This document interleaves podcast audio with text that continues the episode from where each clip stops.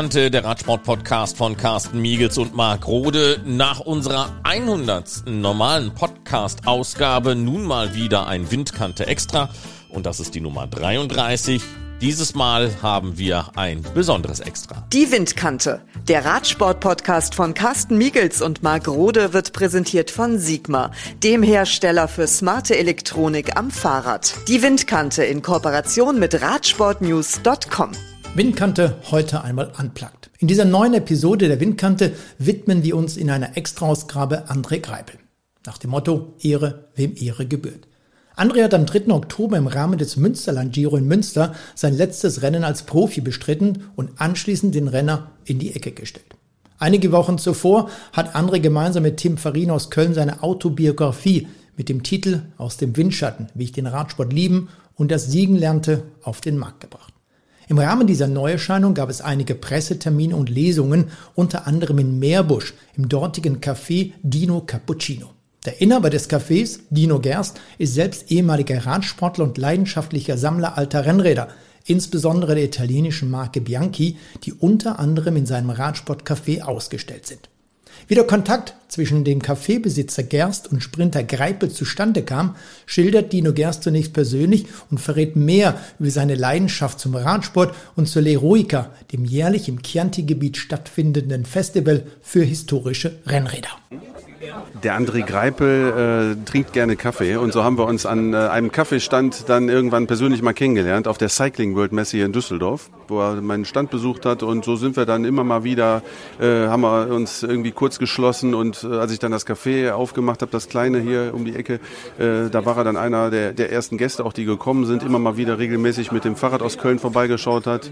Und äh, ja, nach dem, wie gesagt, also er hat schon angekündigt, wenn er dann irgendwann die Karriere beendet hat, würde er öfter mal Kaffee trinken kommen und wäre dann öfter mal beim Dino Cappuccino. Und das äh, hat er tatsächlich auch äh, nicht nur gesagt, sondern auch das Versprechen eingelöst. Und so kam das dann auch mit der Lesung, was dann natürlich eine ideale Sache war, wo das Buch jetzt gerade rauskam zum, zum Karriereende.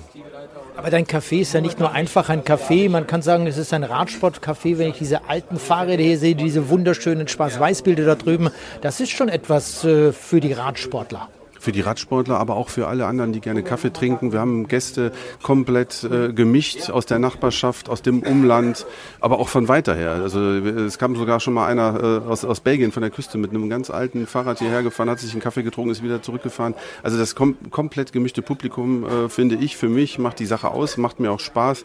Die Radfahrer an sich natürlich auch. Das sind natürlich auch meine allerliebsten Gäste, weil ich selber auch Radsportler bin und der Radsport irgendwo auch eine ganz leidenschaftliche Sportart ist. Und das kann man natürlich anhand der alten Räder am besten wiedergeben, die Schwarz-Weiß-Bilder. Das passt dann so irgendwo auch ins Bild. Findest du die alten Fahrräder schöner, besser als die, die es heute gibt?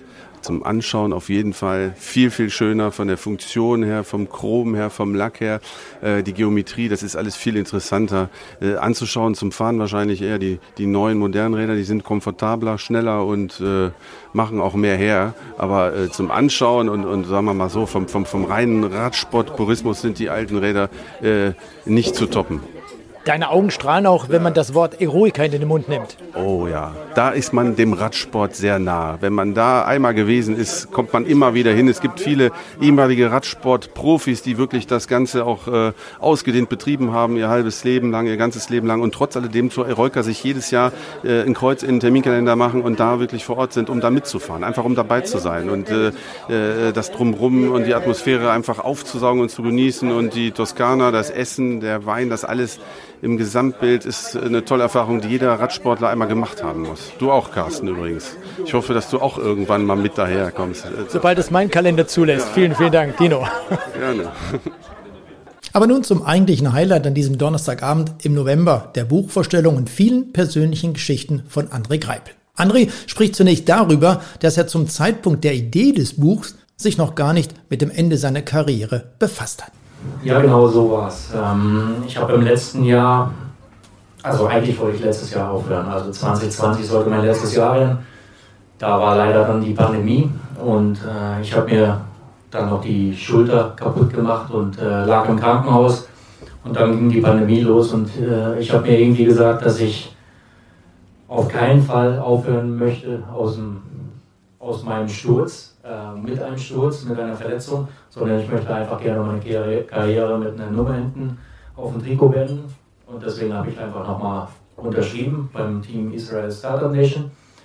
Und bin auch froh, dass ich es einfach gemacht habe, äh, weil das Jahr 2020, glaube ich, äh, war für alle, äh, die hier im Raum sitzen, glaube ich, nicht das einfachste Jahr, auch, auch im Leistungssport nicht. Deswegen war ich froh, dass ich 2021 einfach nochmal weitergefahren bin. Und äh, ja, dennoch hatte ich im äh, Dezember äh, die Überlegung, wie ich was gerne erzählen möchte. Und ich muss leider dazu sagen, dass ich nicht, nicht sehr gerne lese, nur, nur die Dinge, die ich mag. Das heißt also, geschichtlich bin ich interessiert, Radsportbücher lese ich überhaupt nicht. Aber dennoch habe ich gedacht, dass äh, das, was ich erlebt habe in meiner Karriere, ähm, dass das vielleicht den einen oder anderen interessieren könnte. Und deswegen bin ich äh, irgendwo auf, einen, auf den Riva Verlag Aufmerksamkeit, auf, aufmerksam geworden und habe mal, mal alles so ein bisschen vorgestellt. Und deswegen sind wir zusammengekommen. Und als mir dann der Tim Farin als Ghostwriter vorgestellt wurde, den ich leider äh, auf dem Fahrrad kennenlernen durfte, weil er war nicht so gut. Aber dann äh, habe ich ihn äh, äh, kennenlernen dürfen, als er für die Tour mal einen Bericht geschrieben hat äh, über meine Familie und mich. Und deswegen war ich auf jeden Fall sehr begeistert und ich habe äh, direkt mitbekommen aus den ersten Gesprächen, wie seine Vision ist. Und ich glaube, er hat auch gut akzeptieren können, wie ich äh, das gerne alles erzählen wollte. Und deswegen bin ich zum, wie die Jungfrau zum Kind, zu einem Buch gekommen mit 39 Jahren und jetzt liegt es hier vor mir. Und ich bin auch äh, super stolz darauf gewesen, dass nach einer Woche das, äh, der, der Spiegel Bestseller-Stempel draufgekommen ist. Und äh, hinten liegen noch alte Bücher, aber es liegen auch die neuen äh, Bestseller-Stempel. Ähm, und äh, ja, da bin ich super stolz drauf. Ich habe nicht viel Ahnung von äh, Literatur, aber ich habe mir sagen lassen, dass das auf jeden Fall ein sehr guter Stempel ist.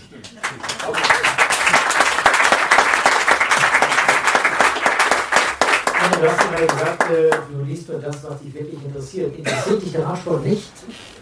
Denn wenn ich mich umschaue, dann bin ich mir ziemlich sicher, bei Dino kann ich zum Beispiel anfangen, hier sitzen viele Besucherinnen und Besucher, die lesen über den Radsport, die sammeln Radsportutensilien, alte Fahrräder, Trikots und alles, was dazu gehört. Interessiert dich der Radsport insofern nicht nur als Beruf? Doch, also äh, der Radsport interessiert mich äh, immens viel. Also, äh, äh aber man, wenn man halt 365 Tage, jetzt mache ich es nicht mehr, für den Radsport gelebt hat und äh, wirklich äh, auch nachts Probleme hatte zu schlafen, dann, dann liest man keine Radsportbücher mehr und auch keine Magazine, sondern nur noch das, was man auf Social Media ein bisschen findet, aber man möchte einfach auch ein bisschen Abstand gewinnen. Ja, so ist das eigentlich auch, auch äh, deine, deine äh, äh jetzt gibt es ja den Eurosport Player und äh, GCN und was es alles gibt. Die Highlights guckt man sich immer wieder an.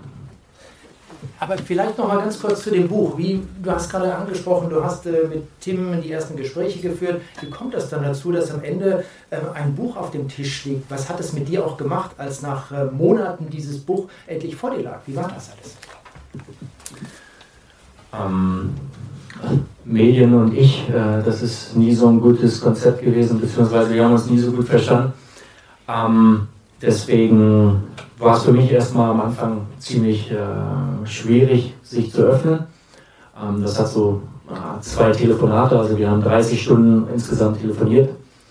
Ähm, ich war in sieben oder acht Ländern unterwegs, also ich habe es immer mal wieder eingestreut. Äh, so ein Telefonat hat immer so zwei bis drei Stunden gedauert. Und ja, nach dem zweiten Telefonat habe ich dann äh, zu mir selbst gesagt, okay, äh, wenn du das Buch jetzt wirklich so schreiben möchtest, wie du es äh, alles erlebt hast, dann musst du halt anders reden. Und das habe ich, glaube ich, ganz gut geschafft und der Tim hat es super umgesetzt. Und äh, deswegen bin ich auch äh, ja, froh mit dem Ergebnis und äh, hoffe, dass es den einen oder anderen auch gefallen hat. Oder noch gefallen wird, weil da hinten äh, gibt es ja noch ein paar Bücher und Weihnachten steht auch vor der. Gibt es denn in dem Buch ein, ein Kapitel, das dir besonders am Herzen gelegen ist, wo du gesagt hast, äh, Tim, pass auf, dieses Kapitel ist für mich sowas von wichtig Ähm, zeig mir das nochmal, wenn du es geschrieben hast, äh, wenn du das äh, notiert hast, was ich dir alles gesagt habe, damit ich es vielleicht nochmal überlesen kann, ob das dann auch wirklich so ist, wie ich es in meinem Herzen fühle. Denn wir haben es ja gerade gehört, du bist nicht nur ein exzellenter Sportler, ich sage jetzt mal gewesen, sondern du bist vor allem ein, ein Mensch, ein, ein Herzensmensch, das äh, hat man in all den Jahren und äh, wir kennen uns auch schon seit äh, über 20 Jahren, stelle ich gerade fest, ne? wahnsinnig, auch schon eine ganze Weile. Ähm, was, was, was war für dich wichtig in diesem Augenblick? Was sollte in diesem Buch für dich wichtigerweise rüberkommen? Ja, erstmal äh, wollte ich auf jeden Fall Danke sagen für alle, die mich unterstützt haben, äh, alle Trainer, alle Personen, die um mich herum waren, natürlich die Familie und natürlich auch die Sponsoren, die sowas ermöglichen und äh, natürlich auch die Teamkollegen. Aber ja, äh, du kamst auf das äh, Kapitel zu sprechen, was mir natürlich sehr, nah, äh, sehr nahe liegt. Das ist äh, das Kapitel von meiner Mutter und von, von meinen Eltern, die natürlich, äh, so wie wir auch, alle durch eine schwere Zeit durchgegangen sind. Aber das gehört einfach da, dazu, zu so einem Radsportleben. Und dass es nicht einfach ist, weiterhin Leistungssportler zu sein, auch wenn man denkt, man kann, kann Leistungssportler sein dass äh, so Schicksalsschläge äh, äh, alles andere als positiv darauf einwirken. Äh, das glaube ich, brauche ich niemandem hier zu erzählen. Aber dennoch ist das das Kapitel, was natürlich ähm, mir, mir sehr nahe liegt und äh, anderen auch, habe ich mir sagen lassen. Wir können ja mal zwischendurch in die Runde rufen, wenn jemand eine Frage hat, dann. War es speziell mit den deutschen Medien so schwer? Weil die das ja immer so dieses Doping und immer Radsport, was ich selber auch schlimm fand, äh, ähm, ich, ich wiederhole es mal für, für alle, die hinten saßen. Also warum, äh, warum ich mit den Medien nicht so gut klarkam, äh, ob es nur die deutschen Medien waren. Ähm, nein, ich wollte einfach nur Fahrrad fahren. Ich wollte einfach nur Fahrrad fahren, ich wollte aus dem Bus aussteigen, äh, an die Startlinie und losfahren und alles andere äh, hatte ich wenig Lust drauf, auch, auch, auch wenn ich wusste, dass es äh, ohne Medien natürlich nicht ging, ging und geht. Ähm, aber dennoch glaube ich, äh, habe ich hier und da äh, wirklich scheiß Interviews gegeben und sah ziemlich äh, grantig manchmal aus, aber das, das bin ich halt. Äh, ich bin halt wirklich äh, immens fokussiert vor einem Radrennen da brauche ich keine Medien drumherum. Ähm, und im Nachhinein, wenn ich dann äh, kein gutes Rad angefahren bin, dann äh, wollte ich die sowieso nicht sehen. Danke. Kommen noch Fragen? Also ich spreche nicht gerne selbst über, über mich selbst. Ähm, aber dazu muss ich sagen, also ich glaube nicht, dass äh, es in meinem Leben nochmal irgend, irgendwie irgendwas geben würde, was äh, wirklich so gut funktioniert hat wie das Radfahren. Und äh, ich, ich möchte mich natürlich freuen oder ich würde mich freuen, wenn ich nochmal was finde, was, äh, was ich so gut kann oder konnte wie Radfahren. Und deswegen wollte ich mal mit ein paar Statistiken beginnen. Und zwar, da in diesen Statistiken geht es wirklich nur um Radrennen. Also ich bin bestimmt äh, die ein oder anderen Kilometer mehr trainieren gefahren aber die Radrennen, die registriert sind äh, während meiner Profikarriere, waren 1404 Rennen. Das sind äh, 212.495 Kilometer und davon habe ich 1343 beendet. Die Höhenmeter, das was ich nicht so gut konnte, das waren 1.068.835 und das sind 121 Mal der Mount Everest. Das waren äh, dann 219 Tage im Rennsattel. Und äh, das, das schnellste Zeitfahren, auch wenn ich das auch nicht so gut konnte, aber ich habe es doch geschafft, 53,8 km/h zu fahren. Und die schnellste normale Etappe, die ich je gefahren war, bin und durfte, war 57 km/h und das waren äh, Paris-Nizza 2019. Im Schnitt, genau. Der wärmste. Ja, dazu muss man sagen, ich erinnere, ich erinnere mich an dieses Rennen und an diesen Tag nicht so gern zurück, weil äh, Rückenwind, Rückenkante, so nennen wir es im, im Radsport, ist äh, eigentlich das Schlimmste, was im Radsport passieren kann. Ähm, ich habe es geschafft, in der ersten Gruppe dort zu fahren, deswegen war es am Ende gut, aber, aber Windkante äh, ist äh, in der ersten Gruppe und auch in der letzten Gruppe. Ja, der wärmste Tag, den ich fahren durfte, war 43,2 Grad in, im Durchschnitt beim, bei der Tour Down Under. Und der kälteste war leider 2 Grad und auch in Paris-Nizza. Das ist auf jeden Fall eine grandiose Rundfahrt und ich bin froh, dass ich dort jetzt immer zugucken kann. Ja, viele andere Dinge haben wir schon erzählt, warum ich das Buch geschrieben habe. Aber äh, ich möchte einfach Einige sind schon da gewesen äh, das letzte Mal, ich weiß nicht wie viele. Deswegen habe ich mich entschlossen, anders zu beginnen. Und zwar mit dem Prolog. So beginnt das Buch. Es geht auf die letzten paar hundert Meter. Die Menschen schreien, sie trommeln mit ihren offenen Händen auf die Werbebanden. Sie klatschen, sie jubeln, sie lassen riesige aufgeblasene Plastikhände gegeneinander, gegeneinander knallen. Es ist ein Heidenlärm und dazu vor mir dieser unvergleichliche Sog in jene Richtung, aus der der Sprecher in sein Mikro brüllt und die Kameras schon auf uns gerichtet sind. Ein Pult von Männern und Frauen mit ihren dicht an dicht gedrängten Kameras, die genau auf uns zielen, wie wir, wie wir auf, auf sie zuknallen. Es geht geradeaus. Vorne sehe ich den gelben Aufbau über der Straße, der über die Linie ragt. Jene Linie, die für mich alles oder nichts bedeutet. Sein oder nicht sein. Seit einigen Kilometern sind meine Kollegen und ich in Position. Wie an einer Perlenschnur haben wir uns hintereinander aufgereiht, weil wir nichts dem Zufall überlassen wollen. Wir vertrauen einander, wir kennen uns seit Jahren. Wir wissen um jede Stimmungsschwankung und jede Finte, die irgendeiner von uns in irgendeinem beliebigen, beliebigen Moment des Chaos plötzlich zu erkennen gibt. Jupp, jupp, jupp, das rufe ich, mehr nicht, aber laut. Es ist wie die Sprache von Tieren. Mein Vordermann weiß, dass ich da bin. Mehr ist nicht nötig. Manche machen Platz, wenn sie das hören. Ich bin der Mann, für die die Jungs von vor mir alles geben. Adam Hansen tritt, tritt rein, so fest wie er kann, etwa drei Kilometer vor dem Ziel. Hinter uns scheppert es, das unverkennbare Rappeln, Quietschen und Knallen, wenn es zu einem Massenstoß kommt.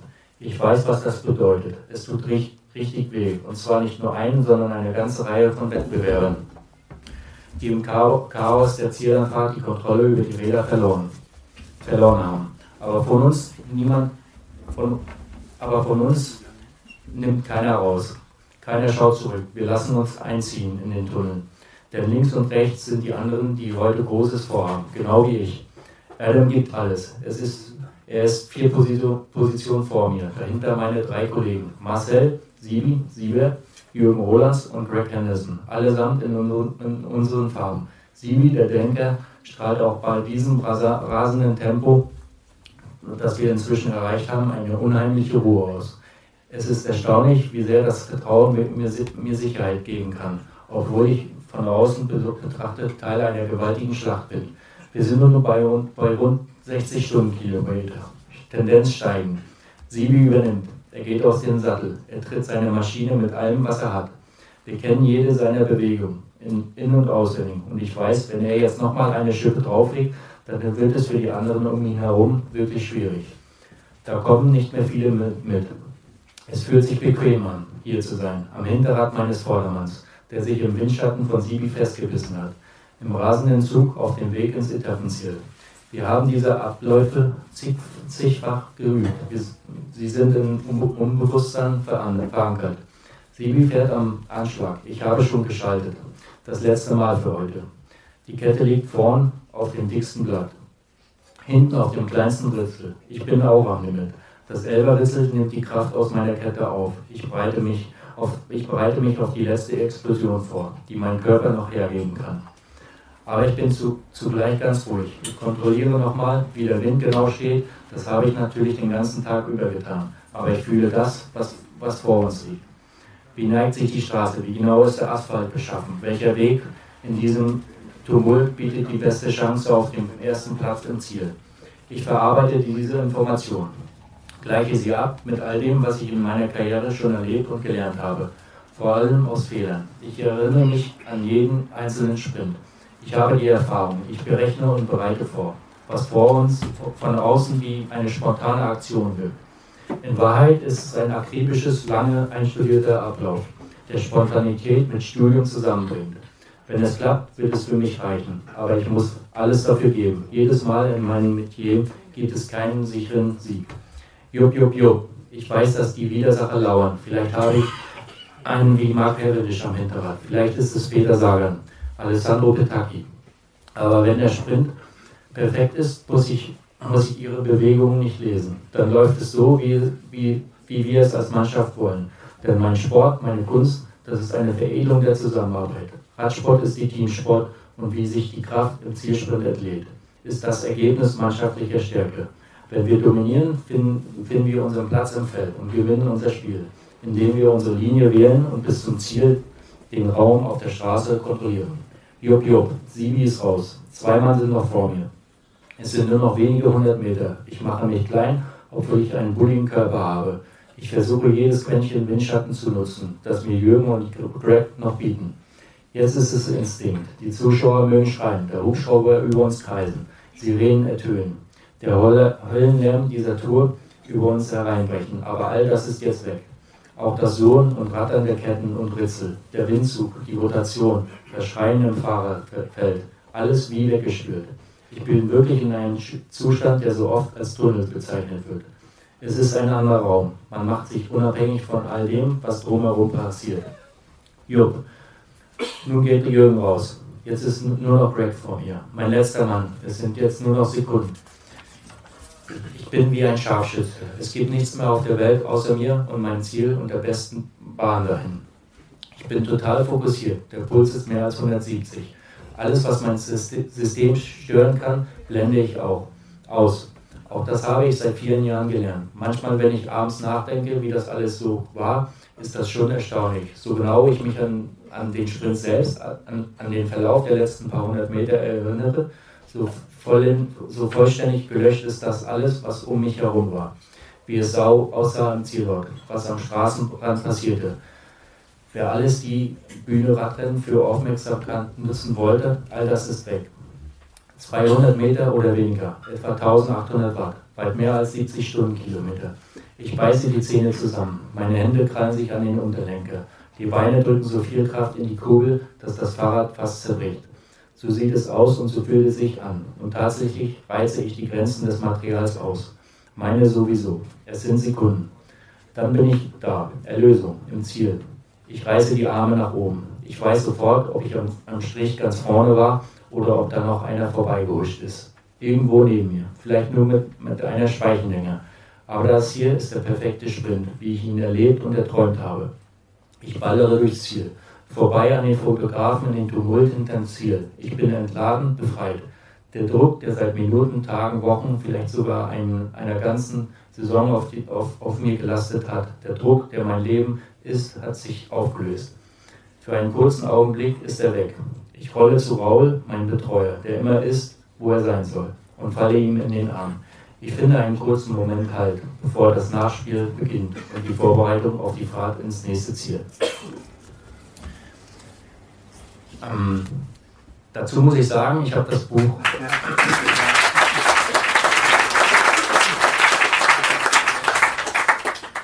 Ich habe das Buch mit Tim besprochen und habe gesagt, so möchte ich gerne beginnen äh, mit dem perfekten Sprint. Und äh, das mag jetzt klingen äh, wie der perfekte Sprint, der irgendwo auf der Welt passiert ist, aber dieser Sprint, der ist äh, 2013 bei der Tour, äh, das war die dritte Etappe, passiert, deswegen auch der Schluss mit dabei und für mich war das der perfekte Sprint. Also ich äh, durfte viele Radrennen gewinnen, das waren 158, aber ich habe immer sehr gerne gewonnen, wenn äh, die ganze Mannschaft involviert war, dass jeder Einzelne von Kilometer Null wirklich sich eingebracht hat und äh, seinen Teil dazu beigetragen hat. Und äh, ja, es gab immer nichts Schöneres, als mit der ganzen Mannschaft zu feiern, ähm, wenn alle auch wussten, dass der Busfahrer, dass der Mechaniker, dass jeder Fahrer auf dem Fahrrad natürlich sein Bestes gegeben hat, um diesen Sieg wirklich zu ermöglichen. Und deswegen habe ich diesen Sprint an diesem Tag rausgepickt, um äh, das Buch so, so,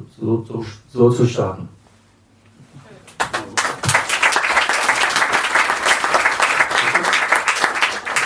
André, kannst du dich wirklich, wie du es vorhin äh, beschrieben hast, an jeden Sprint erinnern, den du in der Laufbahn als Profi bestritten hast, an all die Abläufe, die es dort gab? Ihr könnt mich gerne testen, aber äh, ich meine zu wissen, dass äh, jeder Sprint, den ich gefahren bin, ich genau weiß, wo, wann, wie, wo was passiert ist und warum äh, ähm, ja, ich jetzt da gewinnen konnte und vielleicht an, an einem anderen Tag nicht. Ähm, ich weiß selbst nicht, warum das so ist, aber äh, ich, ich weiß dann auch nicht, wer Zweiter, Dritter war, aber ich weiß genau, wieso, weshalb, warum äh, in dem Sprint was schiefgelaufen ist. Bitte. Gibt es Fragen dazu? Ja. Der Kevin ist dahinter. Der ist gestürzt. Also die Frage war, ob, ob, ob Kevin dich dahinter war, aber der ist gestürzt. Äh, ich glaube fünf oder sechs vor Ziel. Ähm, ja, aber ich glaube, an dem Tag sind wir wirklich so einen perfekten Sprint gefahren. Ähm, und und äh, ja, jeder, der diese, ich glaube, der Carsten hat es mit Sicherheit auch kommentiert. Zweiter war Petaki, äh, dritter war Matthew Goss, nee, Sagan war dritter. Ähm, und an dem Tag sind wir wirklich einen perfekten Sprint gefahren und äh, jeder, der das sehen konnte, der weiß, wenn das Feld aufgereiht ist, dass dann äh, wirklich äh, richtig äh, Geschwindigkeit im Feld ist und das war an dem Tag auf jeden Fall der Fall. Und äh, manchmal, äh, also ich sage immer, sprinten können viele, aber da hinzukommen, um noch sprinten zu können, das können halt wenige. Und alle, die bei mir im Sprintzug wirklich unterwegs waren und mit denen ich zusammenarbeiten durfte, die haben natürlich eigene Chancen äh, außer Acht gelassen, um mir zu ermöglichen, äh, einen Sieg einzufahren. Ich glaube, das kann man natürlich auch vielen Sportlern auch hoch anrechnen, dass wir zusammen als Team unschlagbar waren. Auch wenn ich natürlich derjenige welcher war, der dann als erster übers Ziel fahren durfte. Aber dennoch war es immer schön, mit den Jungs zusammen äh, solche Siege zusammen zu erleben.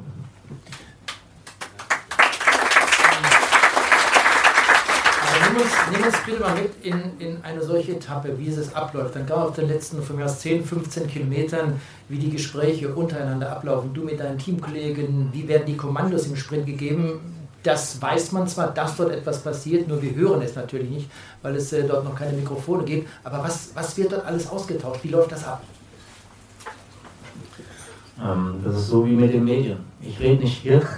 ähm, aber ich kann mich ich kann mich an eine äh, Szene erinnern. Es gab mal eine Etappe bei der Tour.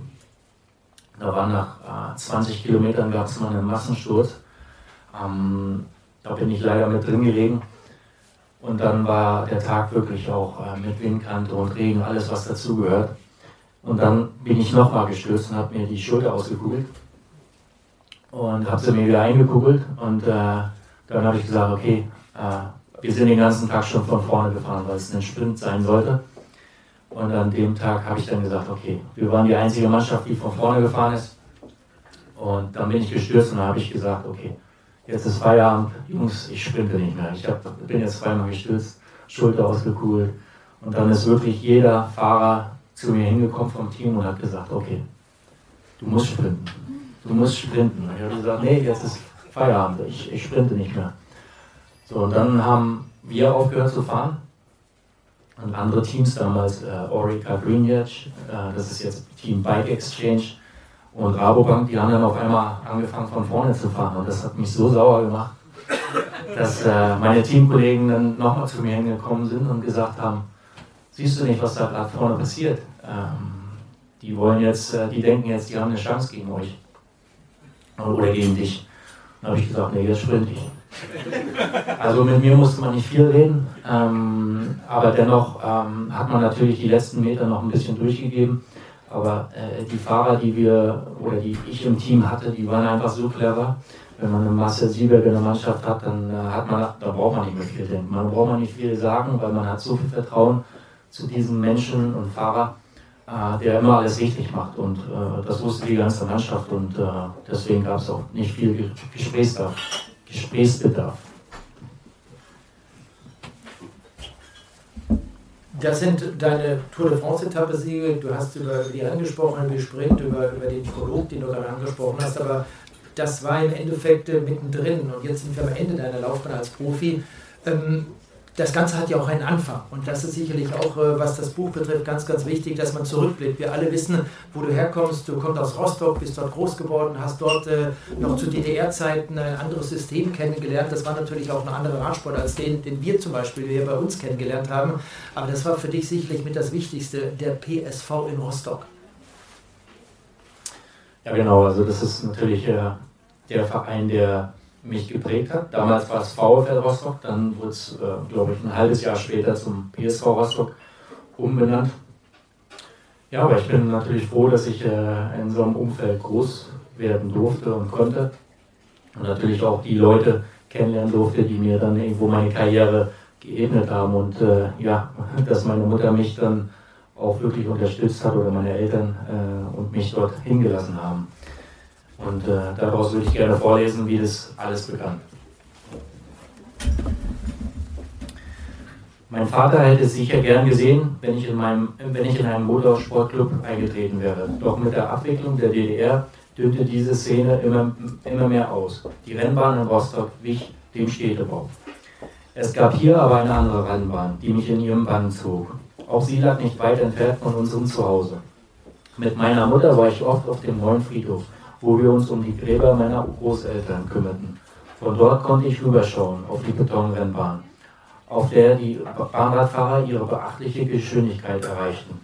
Es war im Oktober 92. Ich war zehn Jahre alt, als ich meine Mutter fragte, ob ich nicht auch mal zu einem Rennradtraining gehen dürfte. Meine Eltern fanden das eine gute Idee und so brachte mich meine Mutter zum PSV Rostock, damit ich mal in der U11-Mannschaft reinschnuppern konnte. Dort lernte ich an jedem Tag im Herbst 92 Peter Sager kennen.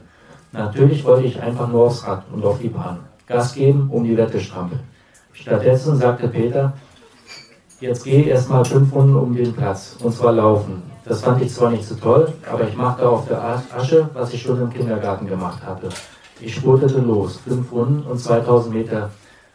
Später hatte ich alle anderen Kinder überrundet. Dann folgten ein paar Sprungübungen bei denen ich als Trainer, bei denen sich der Trainer anschaute, wie sich meine Muskulatur verhielt. Zum Abschluss spielten wir noch Fußball. Dann sagte der Trainer, dass ich gerne wiederkommen könne. Das Timing im Leben muss stimmen. Zur richtigen Zeit, zur richtigen Stelle sein. Das kann eine Wirkung haben, die man vielleicht im Moment gar nicht so richtig ahnt. Mit denselben Fertigkeiten, aber unter anderen Umständen könnte Talent unentdeckt und Potenzial ungenutzt bleiben. Man würde es nie erfahren, vielleicht niemals ahnen. Der kleine André wäre vielleicht wie all seine Kumpels beim Fußball geblieben, hätte Tore geschossen, hätte nach der Schule einen ordentlichen Beruf gewählt und so weiter. Es war mein großes Glück, es war das perfekte Timing, dass ich damals im Herbst 1992 Peter Sager traf. Sager stand damals mit knapp 50 Jahren in der Mitte seines Lebens. Ein zweifacher Vater, ein Mensch, bei dem ich nicht lange überlegen musste, woran ich bin. Saga war eine Autoritätsperson, ohne dafür laut werden zu müssen. Es gab, er gab die Messlatte vor und wer sie schaffte, war dabei. Dass er mich laufen ließ, dass ich springen musste, um mein Talent fürs Radfahren nachzuweisen, war für mich eigenartig, aber er ließ keine Zweifel aufkommen. Saga wusste, was er tat und er hatte seit vielen Jahren als Trainer im DDR-Sportsystem bewiesen. Rostock war das führende Leistungszentrum im DDR-Sport. Und Saga hatte ja zehn, ja zehn Jahre zuvor auch Jan Ulrich entdeckt, der 92 mit der LG Hamburg ja schon deutschlandweit für Furore sorgte und im darauffolgenden Jahr die Straßenwerden der Amateure gewann. Natürlich war das unser Gesprächsthema in Rostock. Aber als ich damals im Herbst 92 bei Saga zum zweiten Training kommen durfte, hatte ich vor all dem keine Ahnung und auch keinen Plan. Ich war stolz, als ich zum ersten Mal in meinem Leben auf ein Rennen auf ein Rad mit Rennlenker steigen durfte. Was vor mir lag, war eine Bewährungsprobe. Auf der, Beton, auf der Betonbahn von Rostock bekam ich meine Chance. Vier Runden auf der 250 Meter Bahn. Mit ihren für mich völlig ungewohnten steilen Kurven musste ich in weniger als zwei Minuten absolvieren. Wer unter zwei bleibt, hat Talent, erklärte mir Sage. 30 Stundenkilometer im Durchschnitt. Das war unvorstellbar. Ich griff den gebogenen Lenker des, des blauen Diamantrenners, führte meine Turnschuhe in die Hakenpedale ein und gab alles. Die Zeit weiß ich nicht mehr, aber ich weiß, dass Saga mit mir zufrieden war. Ich durfte auch beim nächsten Training wiederkommen und das Rad sogar mit nach Hause nehmen, um darauf zu trainieren. Was war ich stolz? Der Stolz fiel umso größer aus, weil die Faszination für den Radsport in der Schlussphase der DDR und auch in frühen Jahren nach der Wende überall zu spüren war. Daran erinnere ich mich, so deutlich wie meine Runden auf dem Acker hinter unserem Haus. Es sind diese Eindrücke verglichen mit dem Rest unseres Lebens. Äh, es sind diese Eindrücke im Leben, die mit dem Rest des Lebens, die mit dem, mit dem Rest unseres Lebens sind, die eigentlich nur Augenblicke. Aber diese Momente sind so viel einprägsamer und prägender als so viele Dinge, die wir im Laufe des Lebens tun. Ich sitze auf dem Müllton vor unserem Haus. Ein Radrennen ist angekündigt. Die Sportler rasen vorbei. Das Geräusch, der Wind und das Surren, das hat mich nicht losgelassen. Ein Mann hat, hat mich zum Radsport gebracht, das kann ich so sagen. Olaf Ludwig. Und auch wenn ich ihn zuerst nur aus dem Fernsehen kannte, er mich zuerst von Weitem inspirierte, so sollte er doch später auch ganz persönlich ein wichtiger Mensch für meine eigene Laufbahn werden. Dreimal hat Olaf mein Leben maßgeblich beeinflusst. Das erste Mal, dass er mein Leben veränderte, war 1990. Meine Eltern, meine Schwester und ich waren im Sommerurlaub und es war jener Sommer, als Olaf Ludwig, Ausnahmetalent aus der Kaderschmiede der DDR, bei der ersten Tour de France nach, nach der Wende gleich das grüne Trikot des besten Sprinters einfuhr. Die Begeisterung für diesen Helden um mich herum war gewaltig. Einer von uns. Olaf war der erste Radprofi, dessen Name mir etwas sagte, dem ich wirklich nacheiferte. Ich wollte zurück nach Hause, zu meinem Rad. Und als wir dann endlich aus dem Sommerurlaub wieder in Kritzmo waren, rannte ich zum Schuppen und holte mein Fahrrad heraus, um endlich über unsere ruhigen Straßen zu pesen, die in meiner Fantasie zu französischen Zielandkünften wurden. Das Kindliche, das Spielerische und die Faszination lebten in mir. Die Unruhe des kleinen Kindes hatte sein, eine Form und, eine, und, ein, und einen Ausdruck. Die Bilder aus dem Film American Flyers in meinen Kopf, Kevin Costner auf dem Rennrad im Kampf der Systeme. So wollte ich auch sein. Mit dem blauen Diamant fuhr ich auf Nebenstraßen. Mit Wind in den Haaren fühlte ich mich wie die Großen. Das waren die frühen 90er und ich war jetzt Vereinsfahrer. Und da begann auch etwas Ernsthaftes auch wenn es sich gar nicht so anfühlte. Peter Sager legte die Weichen für mein Leben. Was beim PSV Rostock mit mir passierte, konnte ich damals noch nicht beurteilen. Es war aber die alte Schule, in die ich ging. Ich konnte darauf vertrauen, dass es mir half, ein guter Sportler zu werden. Meine Eltern, die mir eine behütete Kindheit ermöglichten, hatten mich für diesen wichtigen Teil meines Lebens in Peter Sagers Obhut gegeben. Und, ein, und sein Einfluss reichte bald über die Trainingszeiten montags und freitags um 15 Uhr hinaus. Der Radsportler wird im Winter gemacht. Diesen Leinsatz lernte ich direkt in meinem ersten Jahr bei Peter Sager in der Praxis kennen. Er, es, er hat sich eingeprägt. In unserer Trainingsgruppe lernten wir, dass allgemeines Athletiktraining wichtig ist, auch wenn wir am liebsten nur auf der Bahn um die Wette gefahren werden. Wir rannten viel, sprangen herum, machten Körperübungen. Heute würde man es Functional Fitness nennen ohne das geliebte Fahrrad, viele Stunden lang. Andererseits durften wir uns ausprobieren. Am 2. Mai 1993 stand ich zum ersten Mal bei einer Landesmeisterschaft am Start. Wir fuhren zwei Runden und der Scharfrichter an jedem Tag war ein Anstieg in Großgörnow.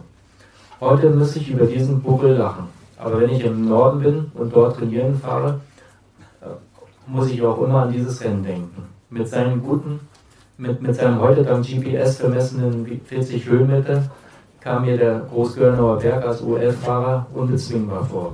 Diesen Eindruck verstärkte noch die Tatsache, dass ich in der Landesmeisterschaft auf dem Rennrad ohne Gangschaltung unterwegs war. Für mich war der Anstieg tatsächlich unbezwingbar. Beim zweiten Mal musste ich absteigen und hochschieben. Immerhin kam ich als Zweiter ins Ziel, hinter Martin Winkelmann, mit dem ich mich bald anfreundete und viele Jahre, Jahre lang fast jede Minute Freizeit zusammen verbrachte. Es wäre nicht so, dass ich auf dem Rad gleich mein einziges Talent unter Beweis gestellt hätte. Das habe ich auch mit Peter Sager gesprochen, mit dem ich natürlich auch heute immer noch über diese alten Zeiten rede. Vor allem hatte ich keine Ahnung davon, wie der Radsport funktioniert. Ich wollte nach vorne fahren, Gas geben. Windschatten fahren war für mich unbekannt. Kraft sparen, Taktik, den richtigen Moment spüren.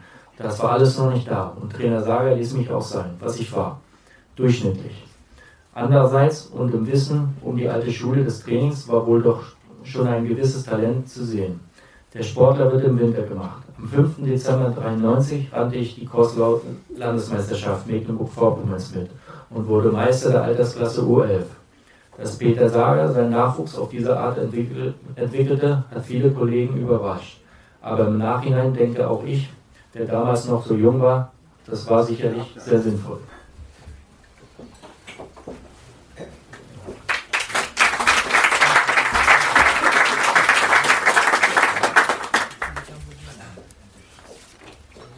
Peter Sagen, du hast ihn gerade noch angesprochen. Ich äh, habe da gerade was im Kopf, dass wir uns am Ende der Tour de France mal unterhalten haben, also ich mit Peter. Und äh, wir haben so über, über die Sprinter gesprochen, über die Rennfahrer, die Klassikerspezialisten und alles. Und was er mir gesagt hat, werde ich wahrscheinlich nie vergessen, was das Wichtigste für dich war, dass du der geblieben bist, der du warst. Das heißt, wenn jemand versucht hätte, dich umzufunktionieren als äh, Bergspezialist oder als Spezialist, ich sag mal, für, für die Antennenklassiker, für Lüttich Bastogne oder solche Sachen oder vielleicht auch für die kleineren Landesrundfahrten, für die regionalen Rundfahrten, dann wäre der Schuss nach hinten losgegangen. Das heißt, er wollte auch in einer gewissen Form, dass du aufgrund deiner körperlichen Voraussetzung Sprinter bleibst. War das für dich äh, im Endeffekt die goldene Lösung? Ähm, Peter hat immer seine eigenen äh, Sachen, die er erzählt. Äh, meine Vision ist immer ein bisschen anders. Ähm, natürlich, wenn man jung ist, möchte man Radrennen gewinnen, äh, möchte man Erfolge haben. Und die sind zum Anfang wirklich nicht äh, so gut gewesen. Äh, damals war der Start immer sehr entscheidend. Wenn man mit Hakenpedale losgefahren ist, war, das, äh, war der Start eigentlich schon verloren. Aber ich habe halt nur Hakenpedalen gehabt. Aber bei Peter war es einfach so, dass er, glaube ich, entdeckt hat, dass ich schnelle Muskelfasern habe. Und äh, mit diesem Talent wollte er was anfangen. Und äh, Bahntraining, da wir natürlich die Bahn die, die Radrennbahn vor der Tür hatten, ähm, war halt super wichtig in unserer Ausbildung. Und ähm, wenn wir wenig Zeit hatten, ähm, dann, dann haben wir in der Stunde äh, nur Antritte, also nur Sprints trainiert. Also wir haben einfach das, was wir schon konnten, hatten wir gut trainiert. Und äh, Peter hat dann äh, aber auch gemerkt, dass ich, äh, wenn ich halt immer mehr Sprint trainiere, dass ich halt ein Bahnsprinter werden kann.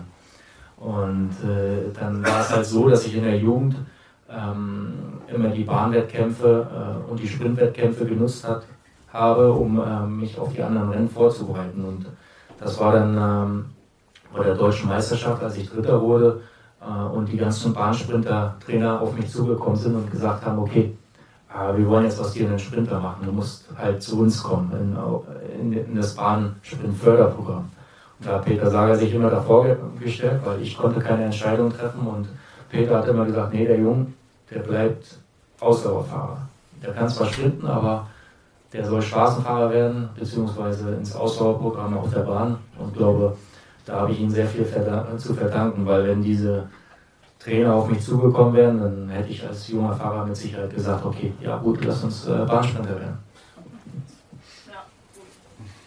Wobei du da Dazu muss man sagen, äh, du hättest auch als Bahnsprinter natürlich eine Karriere eingeschlagen. Als 1000-Meter-Fahrer äh, äh, hätte man dich mit Sicherheit auch irgendwo bei der Olympiade vielleicht mal gesehen. Dein, dein erster Test, der war auf der Bahn über 1000 Meter, dann hat dein Trainer gesagt, die, die unter zwei Minuten bleiben, die sind gut. Das hast du auch geschafft, oder? Wie war das?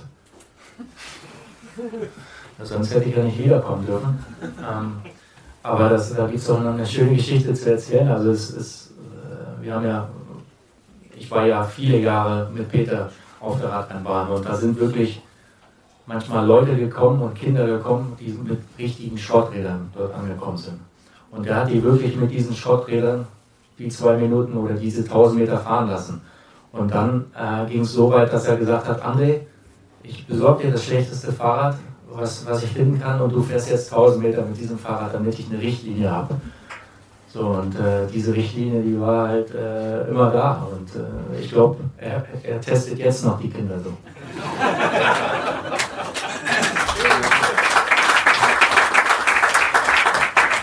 Und auch erwähnen muss man, du warst sogar Deutscher Meister am Berg als Sprinter.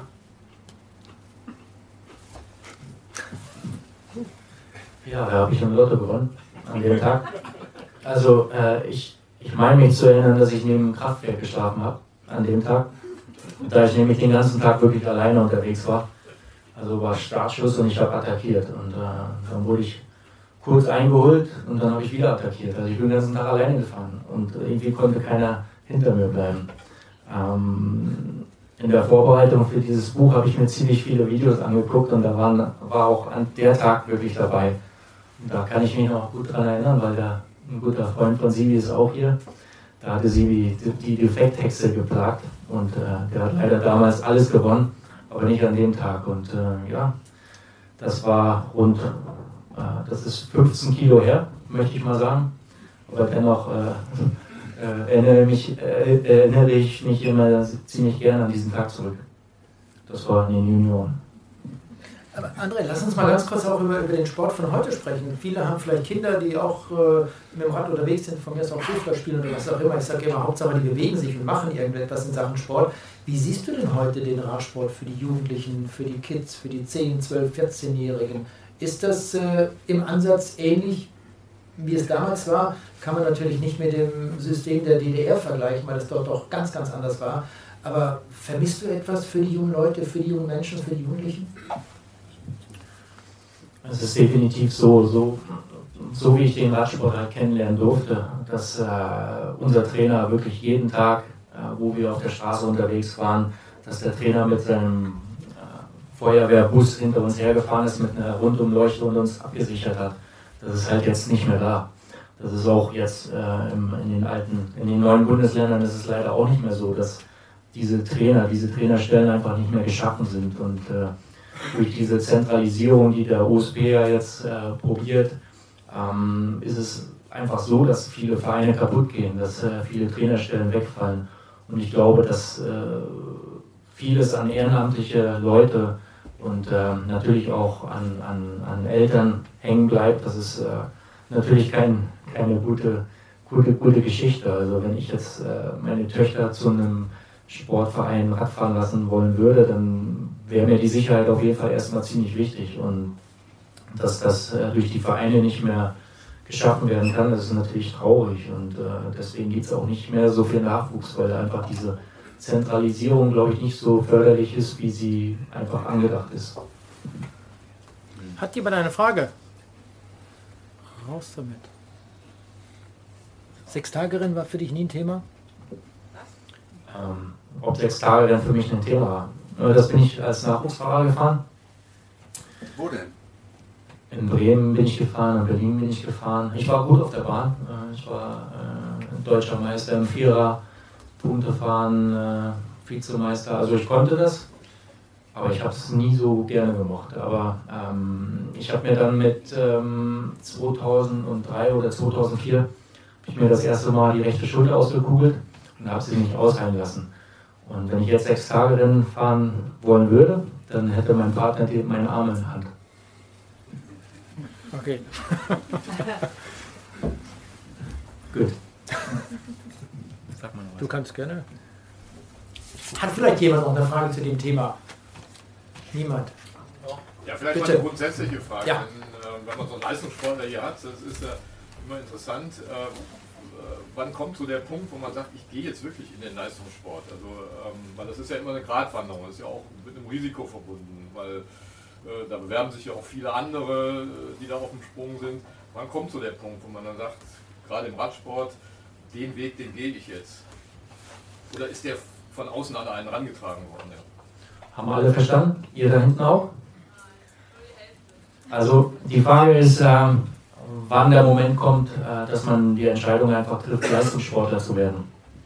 Ähm, da schreibe ich auch in meinem Buch drüber.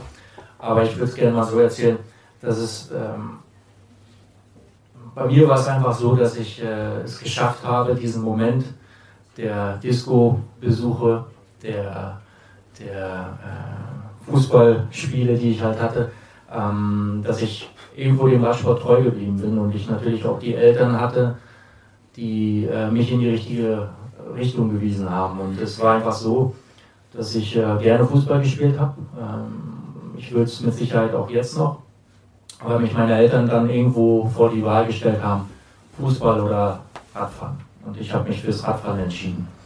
Und natürlich, wenn man dann ähm, anfängt ähm, zu realisieren, dass wenn man vernünftiger trainiert und äh, Erfolge einfährt, dann macht Radsport natürlich umso mehr Spaß. Und so war es bei mir auch, dass ich ähm, gemerkt habe, dass ich Fortschritte gemacht habe Und äh, dann bekommt man natürlich ähm, Einladungen vom Landesverband, dann bekommt man Einladungen äh, zu Lehrgängen vom äh, Bund Deutscher Radfahrer und dann ist man in der Nationalmannschaft. Das Pensum wird natürlich immer höher, ähm, aber da fragen die Lehrer nicht äh, nach, ob äh, du jetzt ein Trainingslager hast oder nicht. Also dieses äh, ganze System muss man überstehen. Und natürlich äh, muss man auch die richtigen Kontakte haben, um äh, ja dann auch den Anschluss zu bekommen. Also bei mir war es wirklich so, dass ich so mit äh, 15, 16 realisiert habe, okay, da, da kann was passieren. Und das hat äh, natürlich auch der Trainer immer dann so unterstützt. Irgendjemand hatte noch eine Frage? Wann ist denn da so der Moment, du bist dann so, erzählst von deinen Trainern, das ist ja so der Dunstkreis, in dem man sich bewegt.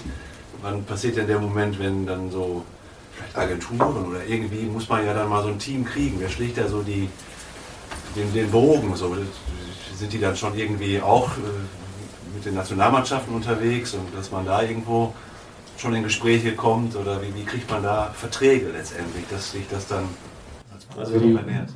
Die Frage ist, äh, wann es äh, dazu kommt, Verträge zu bekommen, äh, ob man die richtigen Agenturen sucht oder findet, ähm, die einem dann natürlich dabei helfen. Aber bei mir war es so, dass ich äh, nie mit, einen, mit einer Agentur zusammenarbeiten wollte, weil es für mich einfach immer wichtig war, äh, jemanden privat zu kennen äh, und auch das Vertrauen zu haben. Und bei mir war es so, dass der Peter Sager, mein erster Trainer, mich ähm, zum TH-Team Köstritzer gebracht hat. Nee, erst zum Jan Ulrich Nachwuchsteam war das. Das war das äh, Farmteam vom äh, Team T-Mobile damals.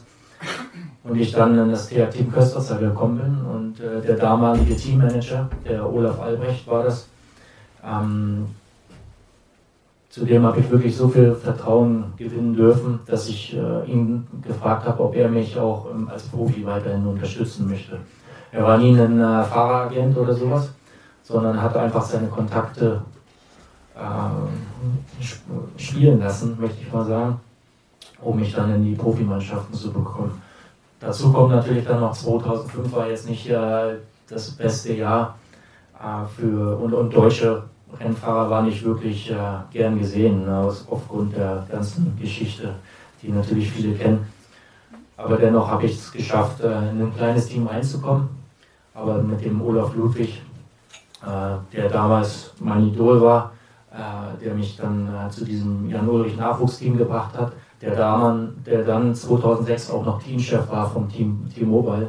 Der hat immer ein Auge auf mich gehabt und äh, ja, hat mich dann in dieses Team äh, reingebracht. Also äh, ich glaube, das erklärt auch ganz gut, wie wichtig es ist, Kontakte zu haben und natürlich auch zu pflegen. Um, und dann muss man natürlich auch noch schnell oder das gut machen, äh, wo man besser werden möchte. Aber man steht ja, man steht ja doch mal irgendwann als Jugendlicher vor der Entscheidung, äh, konzentriere ich mich jetzt auf meinen Sport, weil ich Berufssportler werden möchte. Viele wissen aber auch, wenn ich dieses Ziel vor Augen habe, es kann auch wirklich in die Hose gehen. Und da gibt es ja auch genügend Beispiele, bei denen hat es nicht funktioniert. Ich kenne viele, viele ehemalige Radsportler, Radprofis muss man sagen, die heute ja, im Auto sitzen, sportliche Leiter sind, Mannschaften führen, die vielleicht im Außendienst arbeiten für, für einen Helmhersteller, für einen Trikothersteller oder was auch immer. Wann hast du den Weg denn so eingeschlagen, dass du gesagt hast, okay, Schule, Ausbildung, das ist für mich zwar ein Thema, aber jetzt konzentriere ich mich dann doch ein bisschen mehr auf das, was mir am meisten Spaß macht, auf den Radsport, weil ich das Gefühl habe, weil ich die Sicherheit habe, auch damit Geld verdienen zu können. Ja, das ist äh, dann im U23-Bereich wirklich so gewesen, dass ich äh, äh, damals mit der Nationalmannschaft und mit dem Team, äh, das Team Köstritzer, wo ich gefahren bin, dass ich wirklich rund um die Uhr wirklich äh, unterwegs war und ich kaum noch Zeit für die Schule hatte. Und ich dann irgendwann realisiert habe, okay, warum möchte ich eigentlich Abitur machen? Weil studieren möchte ich nicht. Ich möchte jetzt einfach Radfahren äh, und irgendwas, ja natürlich wäre ich am liebsten direkt Profi geworden, so wie viele junge Fahrer jetzt halt direkt Profi werden. Aber das gab es damals noch nicht. Also die U23-Zeit war immer ziemlich wichtig. Und ähm, dann haben meine Eltern aber gesagt, okay, wenn du jetzt mit der Schule aufhörst, dann fängst du an, jetzt eine Ausbildung zu machen, was äh, natürlich für alle ziemlich wichtig ist, aber dann durfte ich äh, den schönsten Beruf kennenlernen, den ich äh, auf jeden Fall nicht mehr arbeiten möchte. Das war Bürokaufmann, weil das äh, war für mich wirklich wie eingesperrt sein. Also äh, ich, ich ziehe den Hut für alle, die äh, vor einem Rechner sitzen. Aber für mich war es einfach äh, nicht die beste Kombination. Und da habe ich dann äh, wirklich ähm, auch einen, einen eine Firma gefunden, die mich dabei unterstützt hat. Ich habe immer so von 7 bis ähm, 14.30 3 Uhr gearbeitet, um dann trainieren zu können. Und ähm, ja, ich bin natürlich froh, dass es äh, die Kombination gab. Natürlich auch wieder nur mit den Kontakten, sondern äh, ich glaube nicht, dass es äh, so viele Firmen gibt, die sich darüber freuen, dass äh, ein Lehrling früher nach Hause geht und nicht die Arbeit zu Ende macht. Und da habe ich dann natürlich auch meine Frau kennengelernt ähm, ohne die ich mit Sicherheit auch nicht der Fahrer geworden wäre, der ich jetzt bin oder der ich jetzt war. Noch bin ich ja. Ähm, aber ja, äh, in den Momenten hat man natürlich äh, die Vision vom Radprofi gehabt und die konnte ich dann äh, während des Berufes, äh, während des Ausleben des Berufes äh, und natürlich äh, des Amateurdaseins durfte ich das einfach dort die Ausbildung so genießen und ja, bin gelernter Bürokaufmann aber es habe es dann natürlich auch geschafft, äh, Radprofi zu werden, was natürlich eine super Kombination war. Also äh, ich kann kurz erzählen, wie das Ganze so vonstatten ging. Also äh, ähm, ich bin, ich habe mir ein Auto gekauft. Damals, ich war, mein erstes Auto war ein Ford Fiesta. Ich war super stolz darauf. Ich hätte gerne einen Ford Escort gehabt, aber mein Vater hat gesagt, nee, der fährt zu schnell. Dann hatte ich einen Ford Fiesta und äh, dann habe ich ähm, mit dem Tierarzt-Team Köstritzer, was in Gera damals äh, stationiert war, das war gute 447 Kilometer, weiß ich noch genau, von mir zu Hause entfernt. Und dann habe ich mir ein neues Auto gekauft. Ähm, Opel Astra, ein schwarz. Und habe in ähm, fast äh, in zwei Jahren habe ich 130.000 Kilometer gefahren. Also ich bin wirklich Freitagabend nach der Arbeit bin ich dann nach Gera gefahren, die Radrennen gefahren, Sonntag wieder zurück. Und das äh, jedes Wochenende, manchmal zweimal die Woche.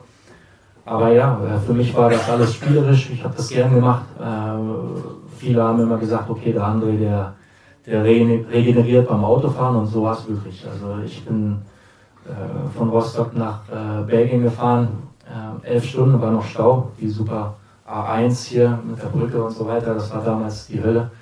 Aber ich bin dann nach Belgien gefahren, das Radrennen gefahren, ich habe es gewonnen, bin wieder habe wieder eingepackt, wieder nach Hause gefahren. Also ich hatte natürlich auch die Sponsoren, die mir dann das, Sprit, das Spritgeld gegeben haben und so weiter. Aber ja, äh, für mich war es spielerisch und ich habe es nicht als äh, schwer angesehen.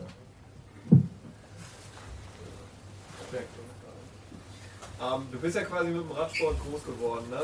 Also du hast ja gerade deine Karriereleiter ganz cool beschrieben. Ähm, wenn dir jetzt so ein Anton Palzer beispielsweise bei Bora, der ja letzte Saison ähm, auf einmal da war und der auch gut mitgefahren ist, ähm, was hältst du persönlich von sowas, dass da auf einmal so Jungs ähm, rauskommen, von denen man vorher in der Sportart so noch nichts gehört hat? Und wo merkst du auch als aktiver alter Hase dann in dem Fall ja schon im Verhältnis jetzt zu ihm, ähm, wo sind die Unterschiede? Also das merkt man ja sicher, ne? Ich wiederhole es kurz. Der Anton Balzer ähm, ist ein, äh, ein Ski, Skiwanderer oder Skitouren Bergsteiger. Bergsteiger, so möchte man sagen. Äh, hat ein riesiges Talent. Äh, Vize-Weltmeister war er, glaube ich, in diesem Jahr. Dieses Jahr war er Vize-Weltmeister. Aber er ist äh, mehrmalig Weltmeister geworden.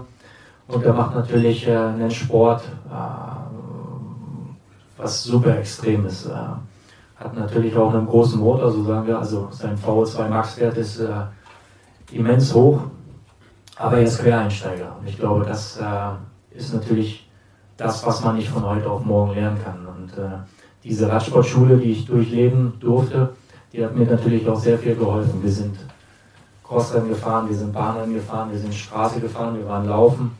Also äh, davon zähle ich jetzt noch und ich glaube, dass äh, ein Anton Balzer das äh, gar nicht so schnell aufhören kann. Mit Sicherheit wird er sich entwickeln in der nächsten Zeit. Aber es gibt natürlich viele Quereinsteiger jetzt im, im Sport. Der Primus Roglic als äh, Skispringer ist natürlich eine ganz andere Sport als, als äh, so ein Skibergsteiger. Ähm, aber dennoch ist er einer der besten Rundfahrer, die wir momentan haben. Und das zeigt natürlich auch, äh, wie wichtig es ist, äh, ja, einen, einen Sport auszuüben. Ähm, auch für viele Kinder, also sind auch mit Sicherheit auch viele Eltern hier. Meiner Meinung nach ist es wichtig, dass egal welch, welche Sportart ein, ein Kind ausüben darf und kann, dass sie dort auch gefördert werden. Und ähm, das kann in, in, der Zukunft helfen. Und äh, für mich hat Sport immer den Charakter gebildet und ähm, deswegen ja, finde ich Sport einfach ziemlich wichtig in der, im, im Aufwachsen und natürlich auch äh, im, im, normalen Leben.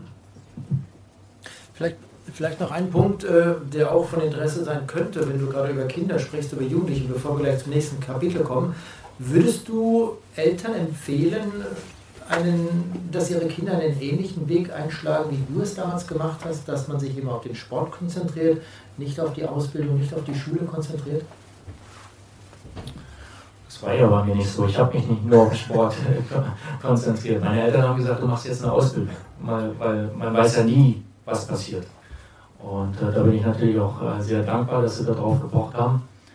Aber dennoch bin ich auch äh, umso umso mehr stolz, dass ich es äh, andersrum beweisen konnte, dass ich äh, ja, die Vision als Profisportler irgendwo umsetzen konnte und äh, ja, irgendwo mein Kindheitstraum, den ich damals hatte, dass ich den auch äh, bis jetzt noch ausleben durfte.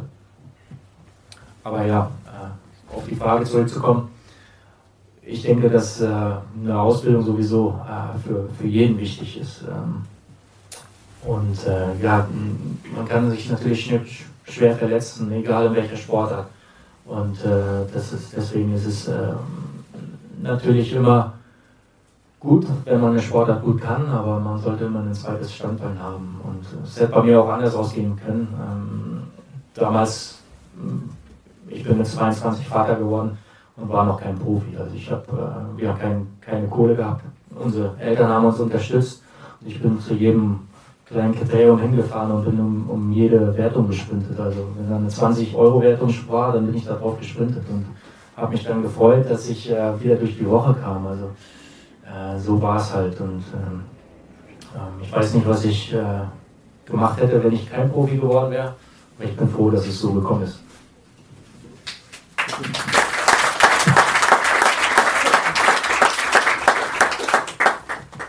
Jetzt habe ich schon. Jo. Waren deine Töchter ein bisschen Rennrad? Meine Töchter Rennrad fahren. Die fahren zur Schule mit dem Fahrrad. Schon mal Äh, die sind. Äh, ich muss leider beobachten, dass meine Kinder gar nichts von meinem Ehrgeiz abbekommen haben. Aber sie, äh, sie tanzen beide und auch ziemlich gut. Ähm, leider ist das durch die Pandemie jetzt ein bisschen eingeschlafen, aber ja, ja so ist es halt manchmal. Aber ich bin auch froh, dass sie kein Rad fahren sollen. Das ist äh, nicht die schönste Sportart.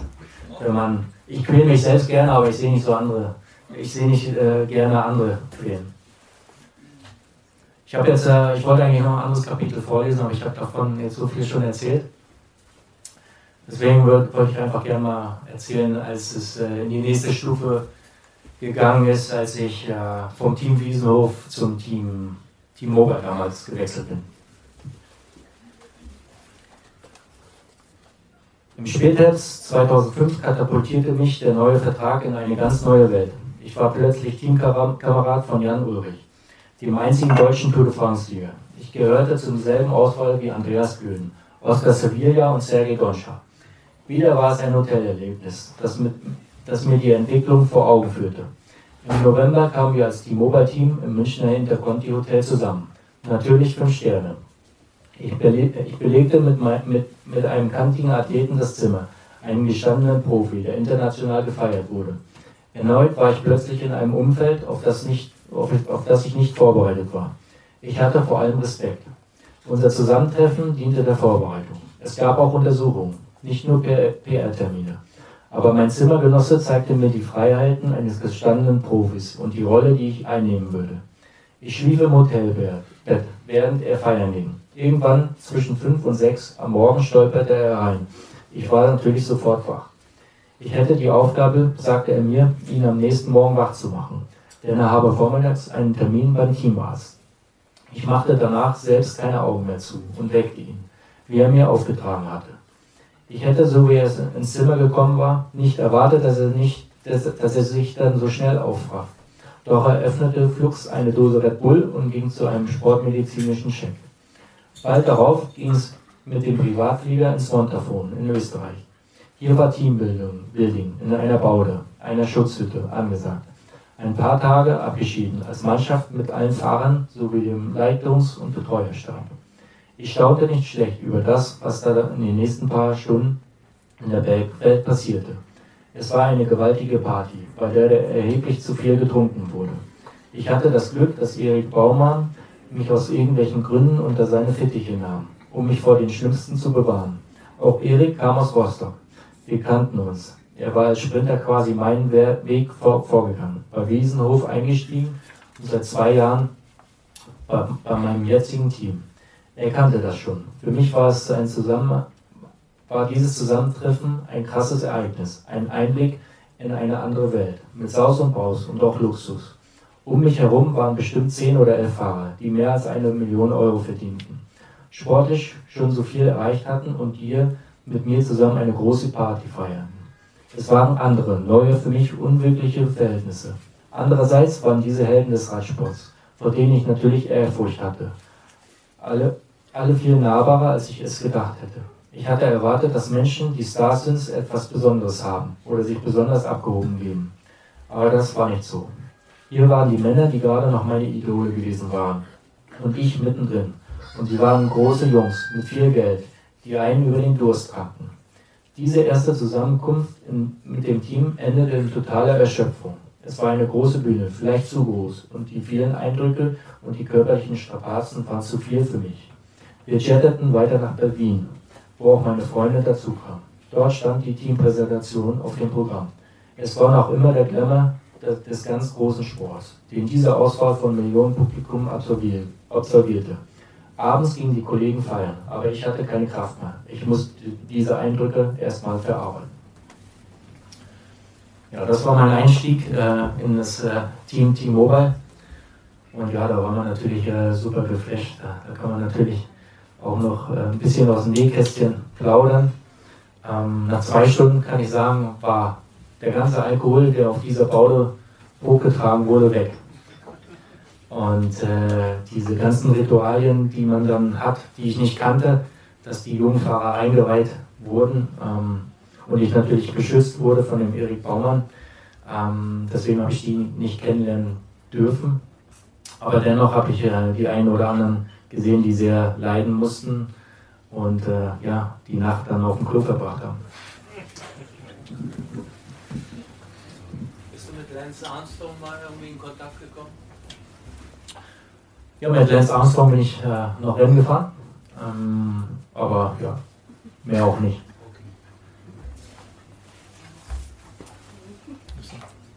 Wir können ja gerne noch mal über diese Anfangszeit sprechen, oder? Bei, bei T-Mobile, bei Telekom. Wie war es dann dort für dich? Wie ging es denn dann weiter? Hm, ja, ich, äh, beim, beim, Team T-Mobile wurde ich natürlich, ähm, es war so die Zeit, dass äh, junge Fahrer wieder herangezogen werden sollten und natürlich auch deutsche Fahrer. In diesem Programm war ein Gerard Giolek mit drin, ähm, ich war mit drin, äh, Mark Cavendish und äh, viele andere junge Fahrer natürlich auch, aber es, es hat eine Verjüngung stattgefunden. Und man war natürlich ja, super stolz darauf. Äh, das Team T-Mobile war das Bayern München des Radsports und jeder wollte dafür in, diesen, in dieser Mannschaft fahren. Man hat das beste Material gehabt und äh, hat sich einfach äh, mega gefreut, wenn man ein Teil dieser Mannschaft sein konnte. Und das hat sich dann natürlich so entwickelt, dass man natürlich äh, äh diese ganzen Skandale, die damals ähm, 2007, 2008 mit Jan Ulrich und so weiter waren, dass man natürlich Teil dieser Mannschaft waren, war und äh, dass wir alle über einen Kamm äh, beschert wurden, das war natürlich alles andere als schön. Also ich kann mich daran erinnern, dass ich Trainingsausfahrten hatte, wo ich äh, als Doper beschimpft wurde und äh, ich, ich dann umgedreht habe und zu dem gesagt habe, pass auf, such dir alle Pillen, die du kriegen kannst, die dich meinen, schneller zu machen und dann treffen wir uns nächste Woche wieder hier und dann sehen wir, wer schneller ist. Also äh, es ging dann so weit, dass äh, ich ein Haus kaufen wollte und ich äh, keinen Kredit bekommen habe, weil, ähm, weil die Aussage der, der Banken war immer, der, äh, war die Aussage, dass ich den Kredit irgendwann nicht mehr bedienen kann, wenn ich dann in, äh, in einem Monat positiv getestet werden würde. Und äh, das war natürlich für unsere Generation nicht einfach. Ähm, aber ich bin froh, dass ich äh, ja irgendwo die Generation danach, ähm, da war, dass ich ein Teil dieser Generation sein durfte und den Radsport wieder in einen, in einen anderen Blickwinkel lenken konnte. Auch wenn es natürlich hieß, dass es dieses T-Mobile dann nicht mehr äh, gegeben hat und äh, der Sponsor ausgestiegen ist, was natürlich auch verständlich ist und der Radsport natürlich auch immer in der, in der Zukunft auch immer wieder äh, dafür zahlen werden muss und äh, immer als Beispiel ähm, für die Medien da sein wird, äh, dass der Radsport und der Ausdauersport natürlich immer mit Doping in, in Verbindung kommen wird und das hat der Radsport einfach aus der Geschichte einfach, einfach so zu tragen und ich glaube, dass der Radsport momentan auf einem guten Weg ist und einer der saubersten Sportarten der Welt ist.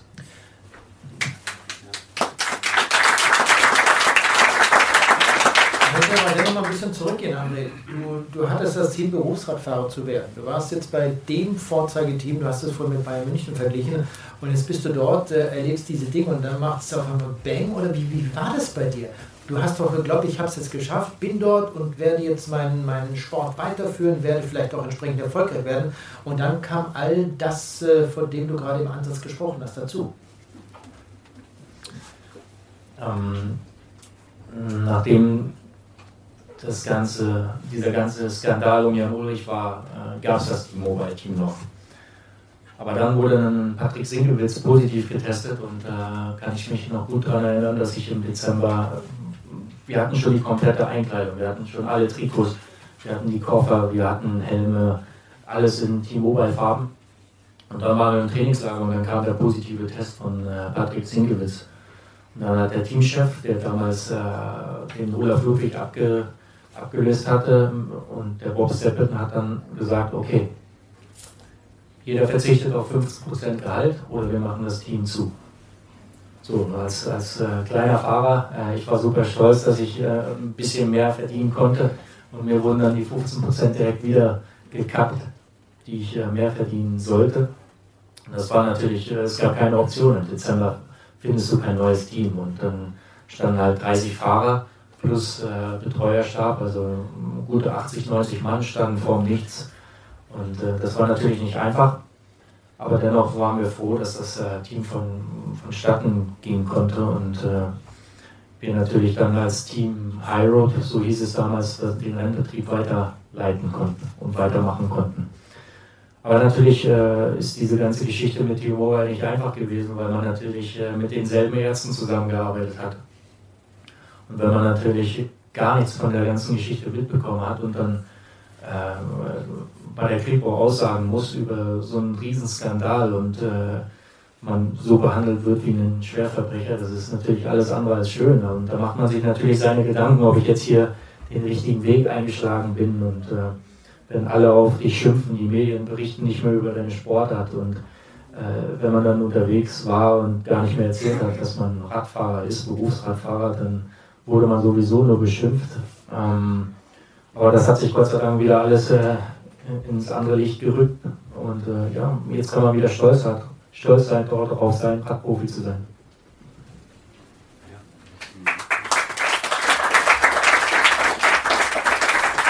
Äh, dazu fällt mir noch ein, ich kann gerade mal erzählen, äh, was so ein Radsportler oder auch viele andere Sportarten äh, dafür tun, dass der, Radsport, dass der Sport sauber wird. Also uns geht es schlimmer wie jemand, der auf Bewährung draußen ist. Also ich muss jeden Tag eine Stunde angeben, äh, an welchem Ort ich bin. Und wenn ich in dieser einen Stunde an diesem Ort nicht angetroffen werde, dann bekomme ich einen Misstest.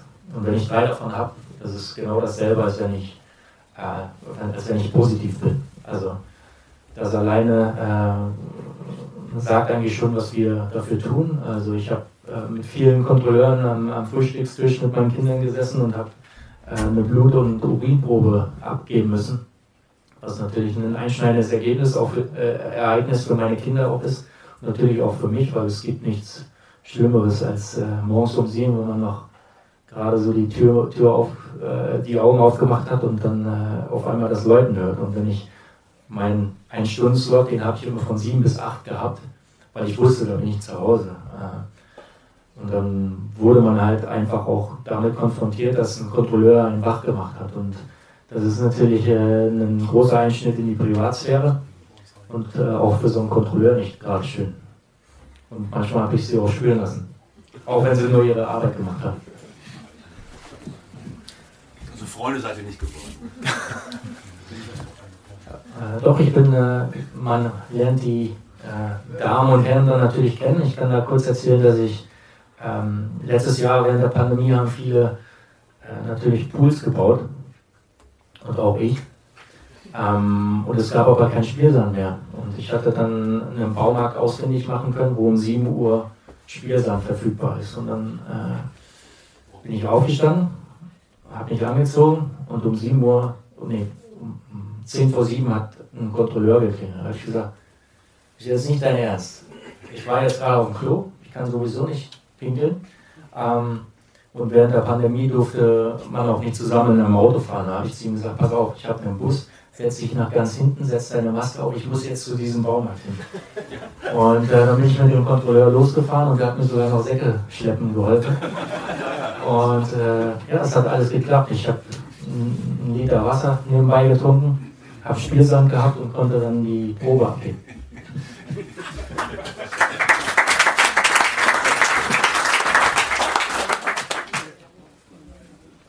Vergleich, müssen Fußballer das auch machen? Weißt du das? Bestimmt nicht, oder? Die Fußballer haben ihre eigenen Kontrolleure, ihr eigenes äh, Kontrollsystem. Also ich glaube, äh, wenn äh, Lewandowski morgens um sechs aus dem Bett geholt wird, ich glaube nicht, dass er auch macht.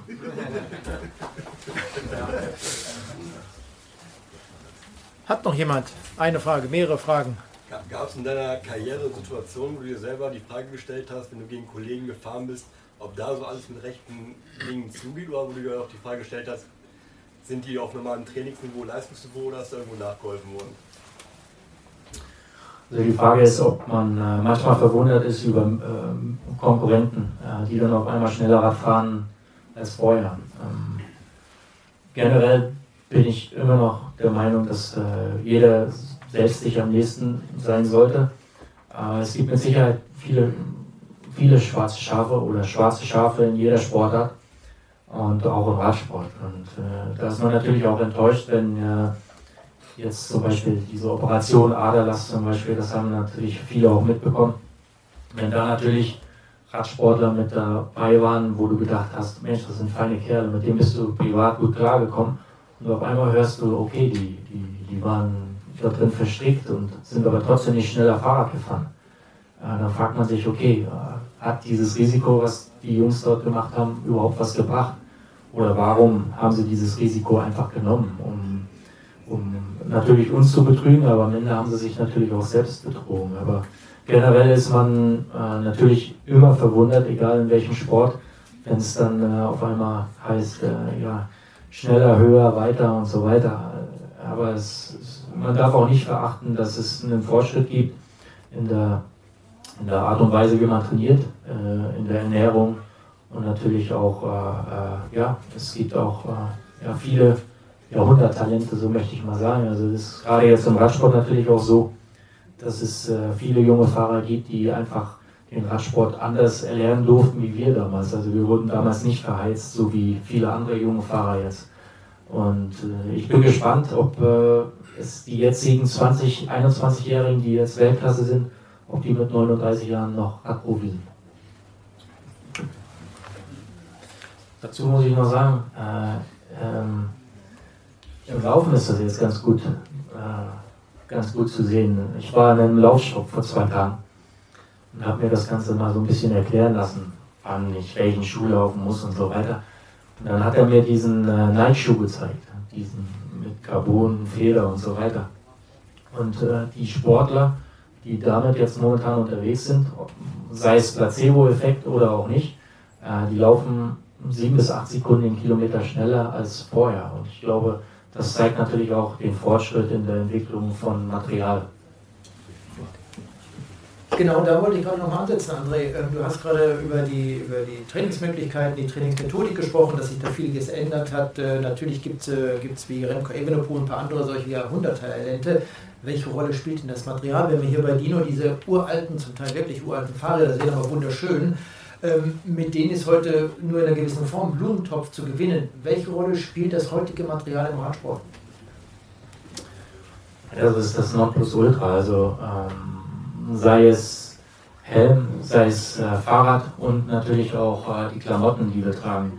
Also jedes kleinste Prozent, was irgendwo äh, herauszuholen ist, das wird rausgeholt. Ähm, dann ist man natürlich, äh, manchmal hat man natürlich schlechte Karten, wenn man natürlich nicht den besten Rahmenhersteller und nicht die besten Laufräder hat und äh, man natürlich auch immer Sponsoren gebunden ist. Aber diese Entwicklung, die ich ja natürlich auch durchleben durfte, mit 2005 äh, bin ich noch auf einem Alurad gefahren, äh, bis jetzt, äh, und, und mechanischer Schaltung. Und äh, dieses, diese mechanische Schaltung, ich weiß gar nicht, ob die noch existiert, aber ich habe gehört, sie wird eingestellt. Ohne Discbrake? Und natürlich, die Discbrake kommt auch noch dazu. Ähm, aber dennoch ähm, kann man das Ganze nicht aufhalten, diese ganze Entwicklung. Und gerade im Radsport wird natürlich mit der 6,8 Kilo Grenze dort äh, irgendwo einen Riegel, vor, Riegel vorgeschoben. Ähm, aber ich glaube, dieser aerodynamische Faktor, der einfach sehr, sehr immens hoch momentan ist, äh, der wird sich auch noch weiterentwickeln. Hat dich das stark beeinträchtigt, wenn du die Teams gewechselt hast, die, die verschiedenen Materialien? Ähm, habt ihr es gehört? Natürlich guckt man immer auf andere Mannschaften. Oh, die haben ein geiles Rad. Und äh, oh, die haben mal jetzt einen schönen Helm. Und wir fahren hier, ich habe es ich immer so bezeichnet, im letzten Jahr, muss ich leider dazu sagen, äh, habe ich zu unseren Rädern gesagt, wir fahren hier mit einem Klo durch die Gegend. Ähm, weil das Fahrrad bedeutend langsamer war als alle anderen Räder.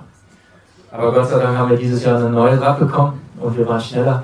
Und das hat man natürlich auch gut gesehen äh, an den Ergebnissen. Aber dennoch, klar, äh, ist man, wenn man Sponsoren gebunden ist, beeinträchtigt. Und man kann nicht immer das beste Material fahren. Aber hier und da wurde dann schon mal ein Auge zugedrückt, wenn es äh, ja, um die richtigen Radrennen ging. Was war das dein Lieblingsrad? Mein Lieblingsfahrrad? Schwierig. Also, ich muss sagen, mein Lieblingsfahrrad ist immer noch das Fahrrad, ähm, äh, mit dem ich die Champs-Élysées gewonnen habe. Äh, das hat natürlich auch eine Verbindung, äh, ja, äh, ja, eine emotionale Verbindung, aber äh, dazu kann ich noch kurz was erzählen. Ich komme gar nicht so viel zum Lesen, aber ja gut, dann erzähle ich so. Ich sollte dieses Jahr in den Giro fahren. Wurde aber nicht mitgenommen aus irgendwelchen Gründen. Äh, die, die Aussage vom Team war, ich habe nicht gewonnen. Ich bin bei der Türkei-Rundfahrt, glaube ich, drei oder viermal Zweiter geworden, aber ich habe nicht gewonnen. Also wurde ich nicht mitgenommen zum Giro und ich war aber in Topform. Da war ich natürlich erstmal deprimiert und habe dann irgendwo nach einer, nach einer Motivation gesucht, um wieder trainieren zu gehen. Und dann habe ich mir mein Fahrrad geholt äh, von 2015, 2016, habe äh, die Räder aufgepumpt und bin losgefahren. Und dann war ich so sauer und bin äh, meinen Hausberg hochgefahren und habe den Com geholt. Also das, es liegt nicht am Material. Also eine andere Marke. Es war eine andere Marke, also Ridley ist äh, kein Geheimnis, äh, dass ich acht Jahre auf Ridley unterwegs war, aber es ist auf jeden Fall immer noch äh, äh, meiner Meinung nach eins der schnellsten und schönsten Räder. Auch wenn ich natürlich jetzt äh, Factor fahre, was auch ein sehr schönes Fahrrad ist. Äh, aber die emotionale Bindung ist noch nicht so da. Ist das so, dass man sich dann auch trotzdem mal von anderen Marken ein Fahrrad kauft? Ich kaufe mir keine anderen Räder von, von irgendwelchen anderen Marken. Ähm, also ich habe, es ist einfach so, dass ich, egal, in jedem Jahr, wo ich äh, Profi war und ich ähm, eine Verbindung zu einem Fahrrad habe und hatte, dann habe ich es gekauft. Ich kann sagen, aus welchem Jahr ich kein Fahrrad habe. Das ist das französische Sieben. Jo. Ich habe eine Mutti gerade mit Köpfchen, ja klar. Wie groß ist denn so der Anteil ähm, als Profisportler? Wie oft stehen denn die Hersteller bei dir auf der Matte und sagen, wir haben hier noch was ganz Tolles, du musst das jetzt ausprobieren, du musst es testen und gibt es auch irgendwann einen Punkt, wo du sagst, jetzt nervt, ich will nicht das 26. Paket diese Woche annehmen oder hält sich das im Rahmen?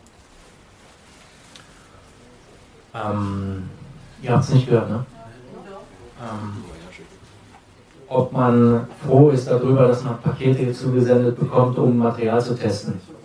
Ähm, wenn das Material nicht gut genug ist äh, und Testbedarf auf jeden Fall da ist, war ich immer bereit, dafür neues äh, Material zu testen. Also äh, das ging letztes Jahr so weit, dass äh, das Team mir dauernd irgendwelche neue Lenker und Gabeln zugeschickt hat und die gesagt haben, mach mal.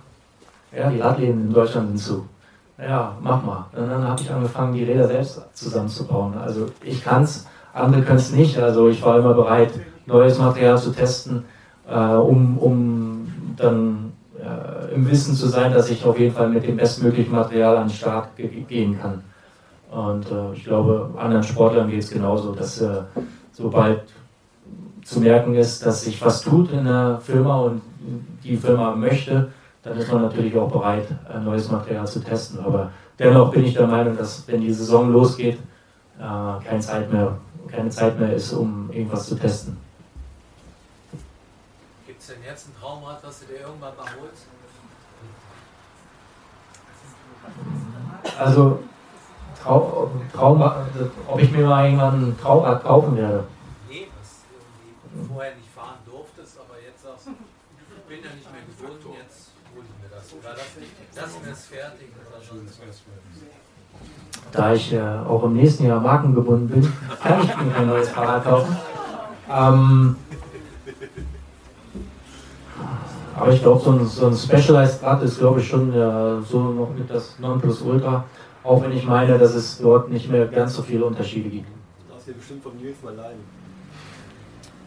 Ich kann dir sagen, dass der Nils, ich bin heute mit meinem Postrad gefahren und ich habe den immer noch drei Radlängen mit seinem Specialized abgemacht.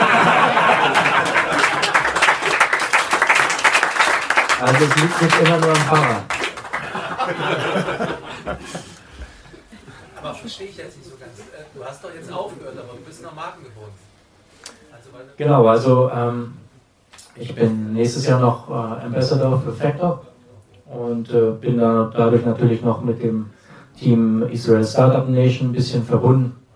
Und das wollte ich auch, dass ich irgendwo ein bisschen im Radsport noch unterwegs bin. Und ja, Das heißt, dein frühestes Comeback ist 2023. Ja, Ich habe heute hab heut gefragt, ob ich irgendwo unterschreiben kann. Äh, beim Nils, beziehungsweise er, er kann mir einfach seinen Vertrag geben. Aber äh, nein, Comeback ist ausgeschlossen.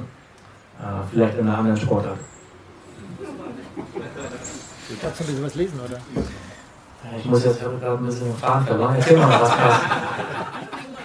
Ja, du, du wolltest ja noch ein bisschen was lesen. Wir haben gerade toll über das Material gesprochen, wo die Unterschiede liegen und wo auch nicht. Aber ähm, es gab ja in deiner Laufbahn als Profi noch, noch viel mehr, das ja auch in deinem Buch, das du gemeinsam mit, mit äh, Tim Farin geschrieben hast, äh, steht. Und daraus können wir vielleicht noch das eine oder andere hören. Genau, da, dadurch, dass ich natürlich sehr viel selbst erzählt habe, ähm, auch nicht alles steht in diesem Buch, muss man sagen, aber dennoch würde ich einen Tag äh, noch hervorheben wollen. Und zwar ist das der, der Sieg auf dem Champs-Élysées 2015. So sehr ich ein Meister des Timings bin, so sehr hätte ich in diesem Moment gern, gerne einen Stuhl genommen und mich hingesetzt. Einfach nur sitzen bleiben und beobachten. Die Zeit anhalten, mit meiner Familie auf die Menschenmassen schauen, die sich auf den Straßen drängen, soweit unser Auge reichte. Die jubeln, klatschen, feiern. Ich habe mir Mühe gegeben, diesen Moment festzuhalten. Ein Foto habe ich in Acryl eingelassen. Es hängt bei uns im Haus in Hürth. Jeden Tag gehe ich daran vorbei und schaue mir den Triumph von Paris an. Den Moment, in dem ich mit Anna und Luna auf dem Podium stehe. Am Abend des 26. Juli 2015. Meine Töchter und ich sprechen bis heute über diesen Moment. Wir sind alle keine Rampensäue, aber das war etwas Besonderes. Wir hätten es gerne noch länger erlebt. Ich hätte gerne etwas Zeit gehabt, um sacken zu lassen, was da alles auf mich einprasselte. Aber das Geschäft ist da unerbittlich. Nach einem Rennen ziehen die Organisatoren die Zeremonie knallhart durch. Sie haben da ihre Abläufe und man selbst muss hoffen, dass man eh genug Impressionen tanken kann. Denn solche Momente gibt es nicht so schnell wieder. Mein Sieg auf der Schlussetappe der Tour 2015 war eine Genugtuung, war das Ergebnis einer enormen Überwindung. Mein Timing in diesem Jahr, mein Instinkt, die Gelegenheiten, das, das alles ergänzte sich. Es fühlte sich umso besser an, als in den Tagen zuvor so manches in Gefahr geraten war. Bei der Tour 2015 war ich der deutsche Star. Mit vier Etappensiegen schrieb ich Geschichte. Das bleibt stehen. Das findet man überall im Netz. Was, aber, was man aber nicht findet, ist der Kontext, die Geschichte hinter diesem Triumph. Das ist das Ritze, das 2014 versagt hatte. Diese bittere Erfahrung. Das ist der Zusammenbruch unseres perfekt vorbereiteten Sprintzuges mit Ausfällen von Greg und Adam. Zumindest während eines Großteils der Tour mit Sibi, der über mich, der über sich hinauswuchs, um, um mich zu ziehen. Bei Wikipedia und Pro Cycling Stats steht nichts darüber, wie hart der Weg durch die Berge war, wie sehr mich Peter Sagan mit seiner Ansage erwischt hatte. Und dann war ich auch noch gestürzt, hat er mir in der zweiten Tourwoche das linke Knie aufgeschnitten. Das war sehr schmerzhaft. Bald darauf erwischte mich noch ein Hitzeschlag. Das war der Hintergrund, vor dem ich mich Paris näherte.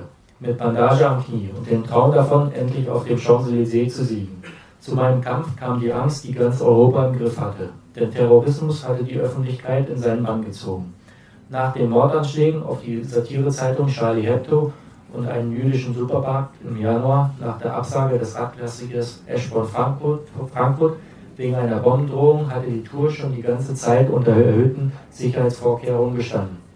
Auch die letzte Etappe, die Triumphfahrt nach Paris, stand immer, immer mehr in Frage, je näher, je näher wir dem Ziel kamen.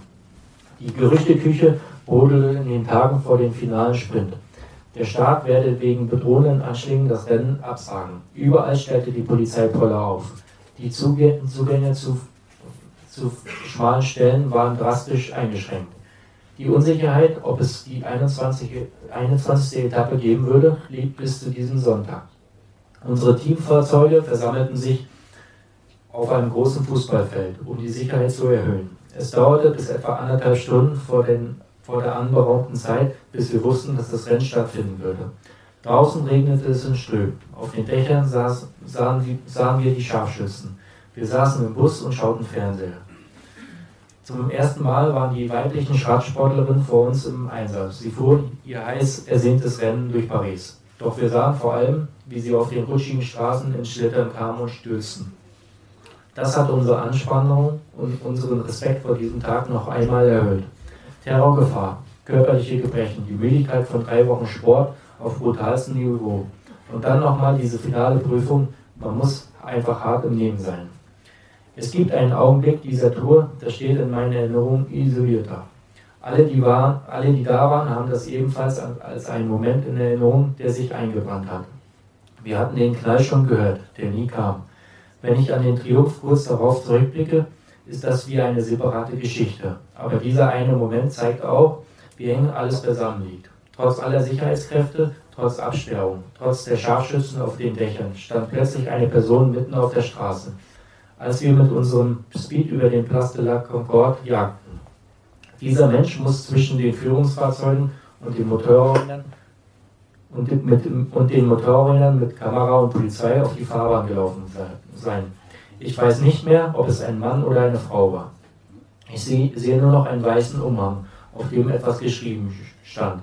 Ich meine etwa, es war ein Slogan wie Allah ist groß. Dieser Mensch stand mitten auf der Straße, einfach so. Ich war so auf das Äußerste angespannt, erwartete eine Explosion und fuhr um ihn herum, wie alle anderen, die, wie, wie durch ein Wunder. Es gab keine Explosion, nur das Gefühl, dass hier irgendetwas nicht stimmen kann, wenn beim größten Radrennen der Welt unter den besten Sicherheitsvorkehrungen so etwas passiert. Das Timing hat am Ende gestimmt. Das Kopfsteinpflaster war von Runde zu Runde mehr abgetrocknet. Greg Henderson, der wohl schon am Sekt genippt hatte, meldete sich verletzt über das Teamradio und motivierte uns für den letzten Sprint. Das war ein bewegender Augenblick. Greg, der Mann, der mich sonst für die finalen Sprints anzieht. Ich hatte alles gecheckt. Ich war jetzt bereit. Ich wollte nur noch in Position kommen und alles geben. Ich war bereit für die letzte Kraftanstrengung. Doch dann das. In der letzten Kurve war meine Position im Feld desaströs. Ich lag an achter Stelle. Es gab keinen Wind, der irgendwas beeinflusst hätte. Ich hatte nur noch eine Wahl, sofort alles geben. Vollgas von der Kurve aus und außenrum um all die anderen, die versuchten hinter Christoph den besten Windschatten zu sichern. Ich jagte Christoph, knallte links an ihm vorbei, mit Brian Kokar am Hinterrad, der noch ein Video zum Abschluss hinlegte, mich aber nicht mehr einholen konnte. Was für ein Triumph aus aussichtsloser Lage.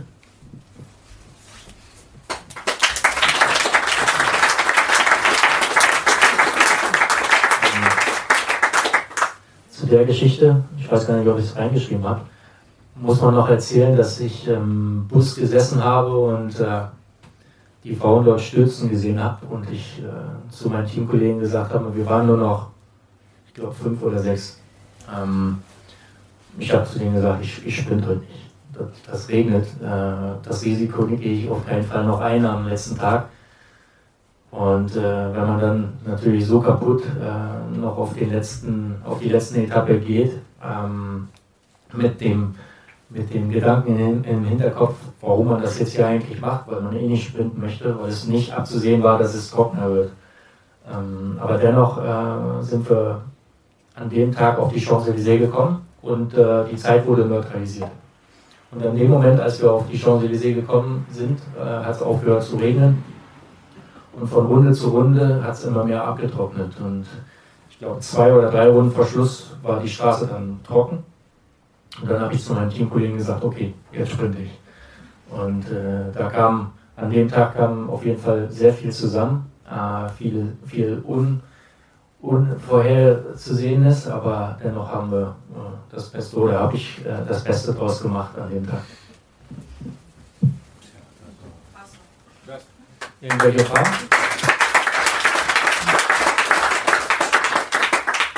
Es ist sowieso ein Phänomen, oder? Ich weiß nicht, mit wem es war. Wir haben vor kurzem darüber gesprochen. Ich kann mich nicht an eine einzige Tour de France Ankunft in Paris erinnern, bei der es wirklich geschüttet hat, dass es geregnet hat. So wie du es gerade geschildert hast, dass es zwischendurch mal geregnet hat, aber im Finale war immer alles abgetrocknet, oder? Die Straßenverhältnisse eigentlich gut, kann man sagen. Ähm, ja, also ich, ich kann mich auch nicht daran erinnern, außer dieses eine Mal, dass wir wirklich im, im Regen nach Paris reingefahren sind. Aber generell war immer schönes Wetter. Ähm, ich weiß nicht, ob es so gut war, dass es manchmal abends oder fast nachts stattfinden sollte. Ähm, das war natürlich schön für, für, für das Publikum, aber äh, für die Rennfahrer war es nicht schön, weil man die Gegensonne einfach hatte und man äh, auf dem Champs-Élysées gar nichts mehr gesehen hat. Ähm, aber dennoch war immer schönes, schönes Wetter. Und in diesem Jahr war die Straße auch besser gemacht. Also da gab es ja die, äh, die, wie heißen die? Kann, mich jemand, kann mir jemand helfen? Die Gillette Jeune oder wie heißen die? die diese Gelbwesten. Diese Gelbwesten, genau. Ich weiß jetzt, ich wollte den französischen Namen gerade sagen, aber mir ist ja nicht eingefallen. Aber die haben äh, ja mit den Steinen vom Champs-Élysées auf dem Arc Triomphe, Arc de Triomphe ge geworfen und so weiter. Und die Straße wurde super gepflegt. Also äh, in, ich war in diesem Jahr auf jeden Fall sehr überrascht, dass die Straße wirklich wieder so gut war. Bitte. Wie dein Team dazu bekommen, dass, weil du gesagt hast, im Bus, ich sprinte heute nicht? Und wie hast du dann drei Runden vor Schluss dein Team gesagt, okay, heute gebe ich alles? Die Erfahrungen helfen einem natürlich dann, habt ihr es gehört? Die Erfahrungen helfen einem natürlich, wo man wann auf den Champs-Élysées fahren sollte. Und äh, man kann bis drei, vier Runden vor Schluss äh, letzte Position fahren, ohne Probleme. Äh, beziehungsweise dort spart man noch umso mehr Körner, die man äh, vorne vergeudet. Und äh, ja, daran habe ich mich gehalten. Auch natürlich, weil ich in dem Moment Angst hatte. Ich bin natürlich gestürzt. Wer, wer möchte gern stürzen, aber das war bei mir immer im Vordergrund. Und ich wollte natürlich auch noch mehr dazu schreiben, äh, dazu vorlesen heute. Das wäre ganz interessant gewesen, aber wir sind schon ziemlich fortgeschritten, weil ich so viel drumherum erzählt habe, weil wir dann äh, noch andere Geschichten über Tour und so weiter lesen möchte, der kann gerne das Buch lesen. Aber generell ist es so, dass äh, ich glaube, die Teamkollegen einfach nur darauf gewartet haben, dass ich äh, den äh, einfach einen, einen, Go gebe und äh, wir dann zusammen nach vorne fahren können. Und in dem Jahr war es einfach so, dass der Greg Henderson, der ist äh, mit gebrochenen Rippen raus, ähm, Adam Hansen hatte ähm, eine Schultergelenkssprengung zweiten Grades, aber er ist die Tour trotzdem zu Ende gefahren. Also der war auch raus. Sibi hatte gebrochenes Schlüsselbein. Äh, deswegen waren wir nur noch zu fünft und äh, meine prädestinierten Anfahrer waren einfach gar nicht mehr da. Also das Einzige, was meine Teamkollegen gemacht haben, waren, war wirklich nur äh, nach vorne bringen und die Position äh, habe ich dann eigentlich alleine gemacht. Ja. Unter ist ja ein Sprint teilweise sehr gefährlich. Ähm, jetzt ist die Frage, gibt es da Lieblingsgegner, wie vielleicht Peter Sager oder welche, die du nicht so gerne gemocht hast, wo du gemerkt hast, oh, wenn der jetzt ins Spiel kommt, dann wird es gefährlich oder gegen wen bist du am liebsten gesprintet oder äh, wo hast du gesagt, oh, da kann es unangenehm werden? Ähm, ich habe viele Fahrer gemieden. Ähm, Nasser Buhani zum Beispiel, äh, der, der ist mehr neben dem Rad als auf dem Rad. Ähm, Peter Sagan, äh, der spricht natürlich immer sehr viel darüber, wie gefährlich andere fahren, aber er ist einer der gefährlichsten. Mit Sicherheit hat er eine super Radbeherrschung, aber äh, der dahinter bei Weitem noch nicht so. Ähm, deswegen habe ich da auch immer sehr viel Abstand genommen. Aber generell äh, habe ich sowieso immer sehr kalkuliert, kalkuliertes Risiko genommen und bin gefahren, ein bisschen mehr aus dem Weg gegangen. Also viele haben immer gesagt, ich bin zu lieb und zu nett und äh, fahre meine Ellbogen nicht raus, aber ich meine, wenn man äh, 158 Radrennen gewinnen kann und das im Sprint, doch, nee, ich habe einmal, ich habe einen Zeitfahren gewonnen und einmal, einmal äh, berghoch in der Luxemburg-Rundfahrt solo. Aber dennoch glaube ich, äh, dass äh, man diese Rennen nicht alle nett gewinnen kann. Also wenn es darauf ankam, habe ich auch meine Ellbogen ausgefahren. Das wollte ich eigentlich noch vorlesen. Also, wie ich es geschafft habe, ähm, schwere Stürze zu überwinden. Ähm, es ist ziemlich schwer, ähm, zumal man dann natürlich auch Sprinter ist. Und man, äh, ich hatte immer die, die Probleme mit äh, meiner Schulter. Ob, äh, also meine rechte Schulter ist eigentlich äh, ja, ziemlich kaputt. Und dennoch äh, habe hab ich es immer gut hinbekommen, oder, oder die, die, meine, meine Ärzte haben es immer gut hinbekommen, sie wieder stabil zu bekommen. Aber dennoch hat man immer in diesen äh, Gedanken gehabt, okay, pass auf, du musst jetzt hier den Sprint fahren. Wenn du jetzt wieder stürzt, dann kann die Schulter wieder kaputt sein. Und wenn man gerade aus der Verletzung gekommen ist, ist es dann umso schwieriger. Aber ich habe dann angefangen mit äh, Mental Coaches zusammenzuarbeiten, die haben dann natürlich so das eine oder andere Szenario äh, eingebläut haben, was man, äh, dass man einfach sehr aktiv mit sich selbst reden muss und das hat immer bei mir sehr gut geklappt. Dann hat man natürlich, oder hatte ich immer das, das Luxusproblem, äh, einen Sprintzug hinterherfahren zu können, um dann äh, Rangeleien aus dem Weg zu gehen und äh, das hat mir immer sehr geholfen und umso mehr ich wieder in diesem Flow drin war ähm, und umso mehr ich auch meine Mannschaft und meine Mannschaft gemerkt hat, dass ich wieder da bin, umso einfacher ist es uns gefallen. Und äh, wenn man, so wie ich über viele Jahre lang äh, immer einer der besten Sprinter sein konnte, mit dem besten Team an der Seite, umso mehr haben die Fahrer äh, drumherum uns auch dort fahren lassen und mich fahren lassen. Und die wussten, wenn jetzt ein Greg Henderson oder ein Marcel Sieberg äh, an jemand vorbeifährt, äh, vorbeigefahren ist, dann wussten die, okay, da kommt André. Äh, und der Platz wurde einem gegeben. Und ähm, in den letzten zwei, drei Jahren äh, hatte ich das Problem, äh, einfach nicht mehr einen guten Sprintzug zu haben und ich musste mich selbst um Hinterräder kümmern, äh, was immer nicht so gut geklappt hat. Aber auch aus dem Grund, dass ich nicht mehr dieses Risiko eingehen wollte, um mich nochmal so schwer zu verletzen.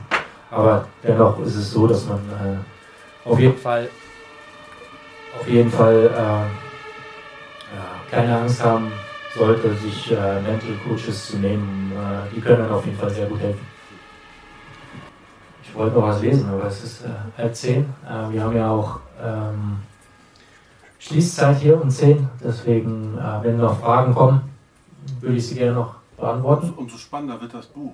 umso spannender wird das Buch. Da gibt es ja noch mehr zu erfahren. Die Genau. Schulter selbst eingerenkt, wo er sich nach einem Sturz die Schulter irgendwann selbst wieder eingekugelt hat und dann weitergefahren ist.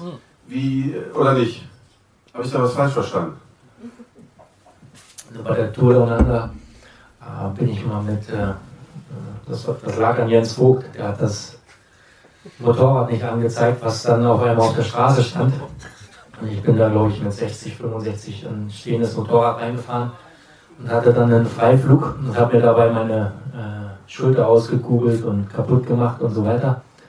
Und dann lag ich auf dieser Liege und äh, eine Ärztin hat versucht, meine Schulter wieder einzukugeln. Dann bin ich aufgestanden und habe gesagt, ich mache das jetzt selbst. Und dann äh, habe ich mich wieder auf die Liege gelegt. Ähm, ja, und dann letztes Jahr bin ich äh, im Training leider gestürzt, habe mir die linke Schulter ausgekugelt und habe mir die wieder eingekugelt und bin nach Hause gefahren. Das meinst du? Da, das war das. Das war das. War doch was. Also ich bin hart im Nehmen. Ja.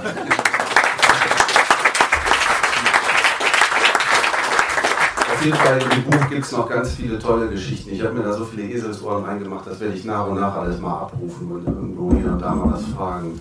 Äh, wie du äh, Phil- Phil- Philipp Gilbert zum Weinen gebracht hast, das steht da drin. Es sind so viele tolle Geschichten.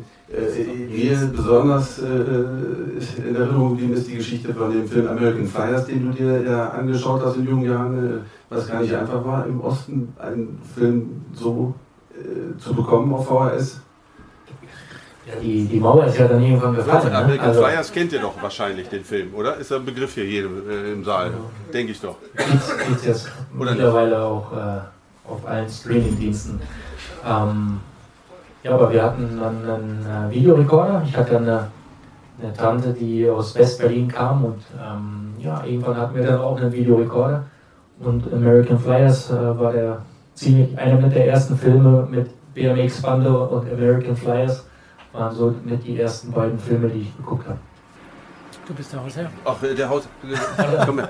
Ich, ich möchte mich erstmal bedanken. Also äh, erstmal ist es für mich eine Ehre mit äh, Carsten. Wir haben schon mal zusammen moderiert. Da, da bin ich auch gestürzt und dann durfte ich moderieren bei dir. Ähm, oder kommentieren heißt es ja. Ähm, aber ich bin, ich freue mich, dass ich noch ein zweites Mal kommen durfte zu dir, Dino. Du kannst auch gerne ein drittes Mal kommen. Das Interesse war so groß, äh, da haben wir bestimmt beim nächsten Mal den einen oder anderen, der auch gerne nochmal dazu kommt. Vielleicht irgendwann im nächsten Jahr oder beim nächsten Buch. Gut, dann habe hab ich kein, kein Wort mehr dazu zu fügen. Also vielen Dank für das Kommen und äh, die Re Resonanz. Ich freue mich, dass, es, äh, dass ich so viele Leute hier her, herbringen konnte, hier zu Dinos. Ich freue mich natürlich, wenn das eine oder andere Buch auch gekauft wird und äh, ihr es natürlich dann auch weitererzählen könnt. Also, das letzte Wort hat der Dino.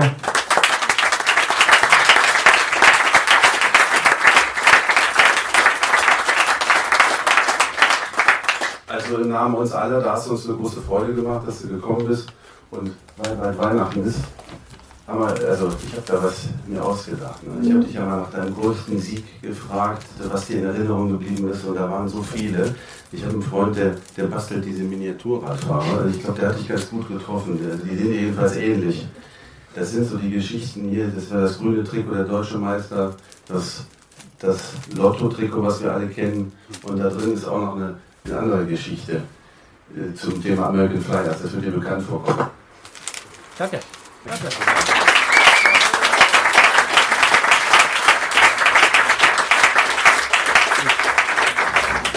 Danke. Am Ende dieser Buchvorstellung wollten wir von einigen Besuchern noch wissen, was sie mit André Greipel verbindet. Ich bin ein großer Fan. Ähm, bei 2015 habe ich seinen Sieg damals im Fernsehen gesehen.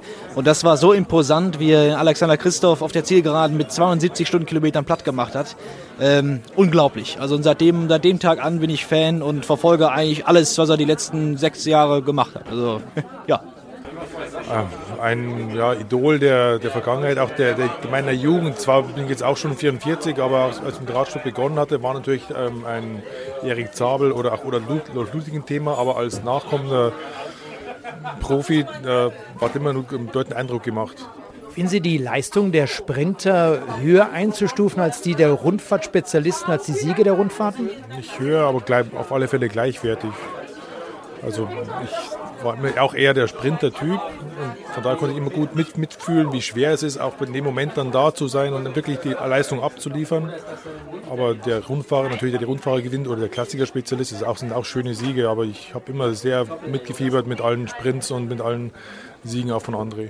Schnelles Radfahren auf der Ziellinie, ähm, Kampf um Kampf, äh, um wirklich den Sprint hinzulegen und ganz vorne dabei zu sein.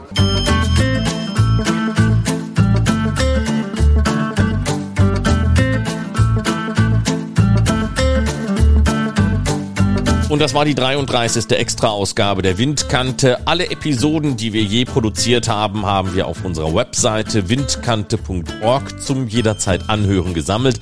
Dort sind alle 100 Episoden plus der Sonderpodcasts zu finden und über die Suchfunktion kann man dann auch gezielt nach speziellen Themen suchen. In der nächsten Ausgabe blicken wir dann zurück auf das Straßenradjahr 2021 und reisen dazu nach Österreich. Bis zum nächsten Mal also, macht's gut und Glück auf. Die Windkante, der Radsport-Podcast von Carsten Miegels und Marc Rode, wurde präsentiert von Sigma, dem Hersteller für smarte Elektronik am Fahrrad. Die Windkante in Kooperation mit Radsportnews.com.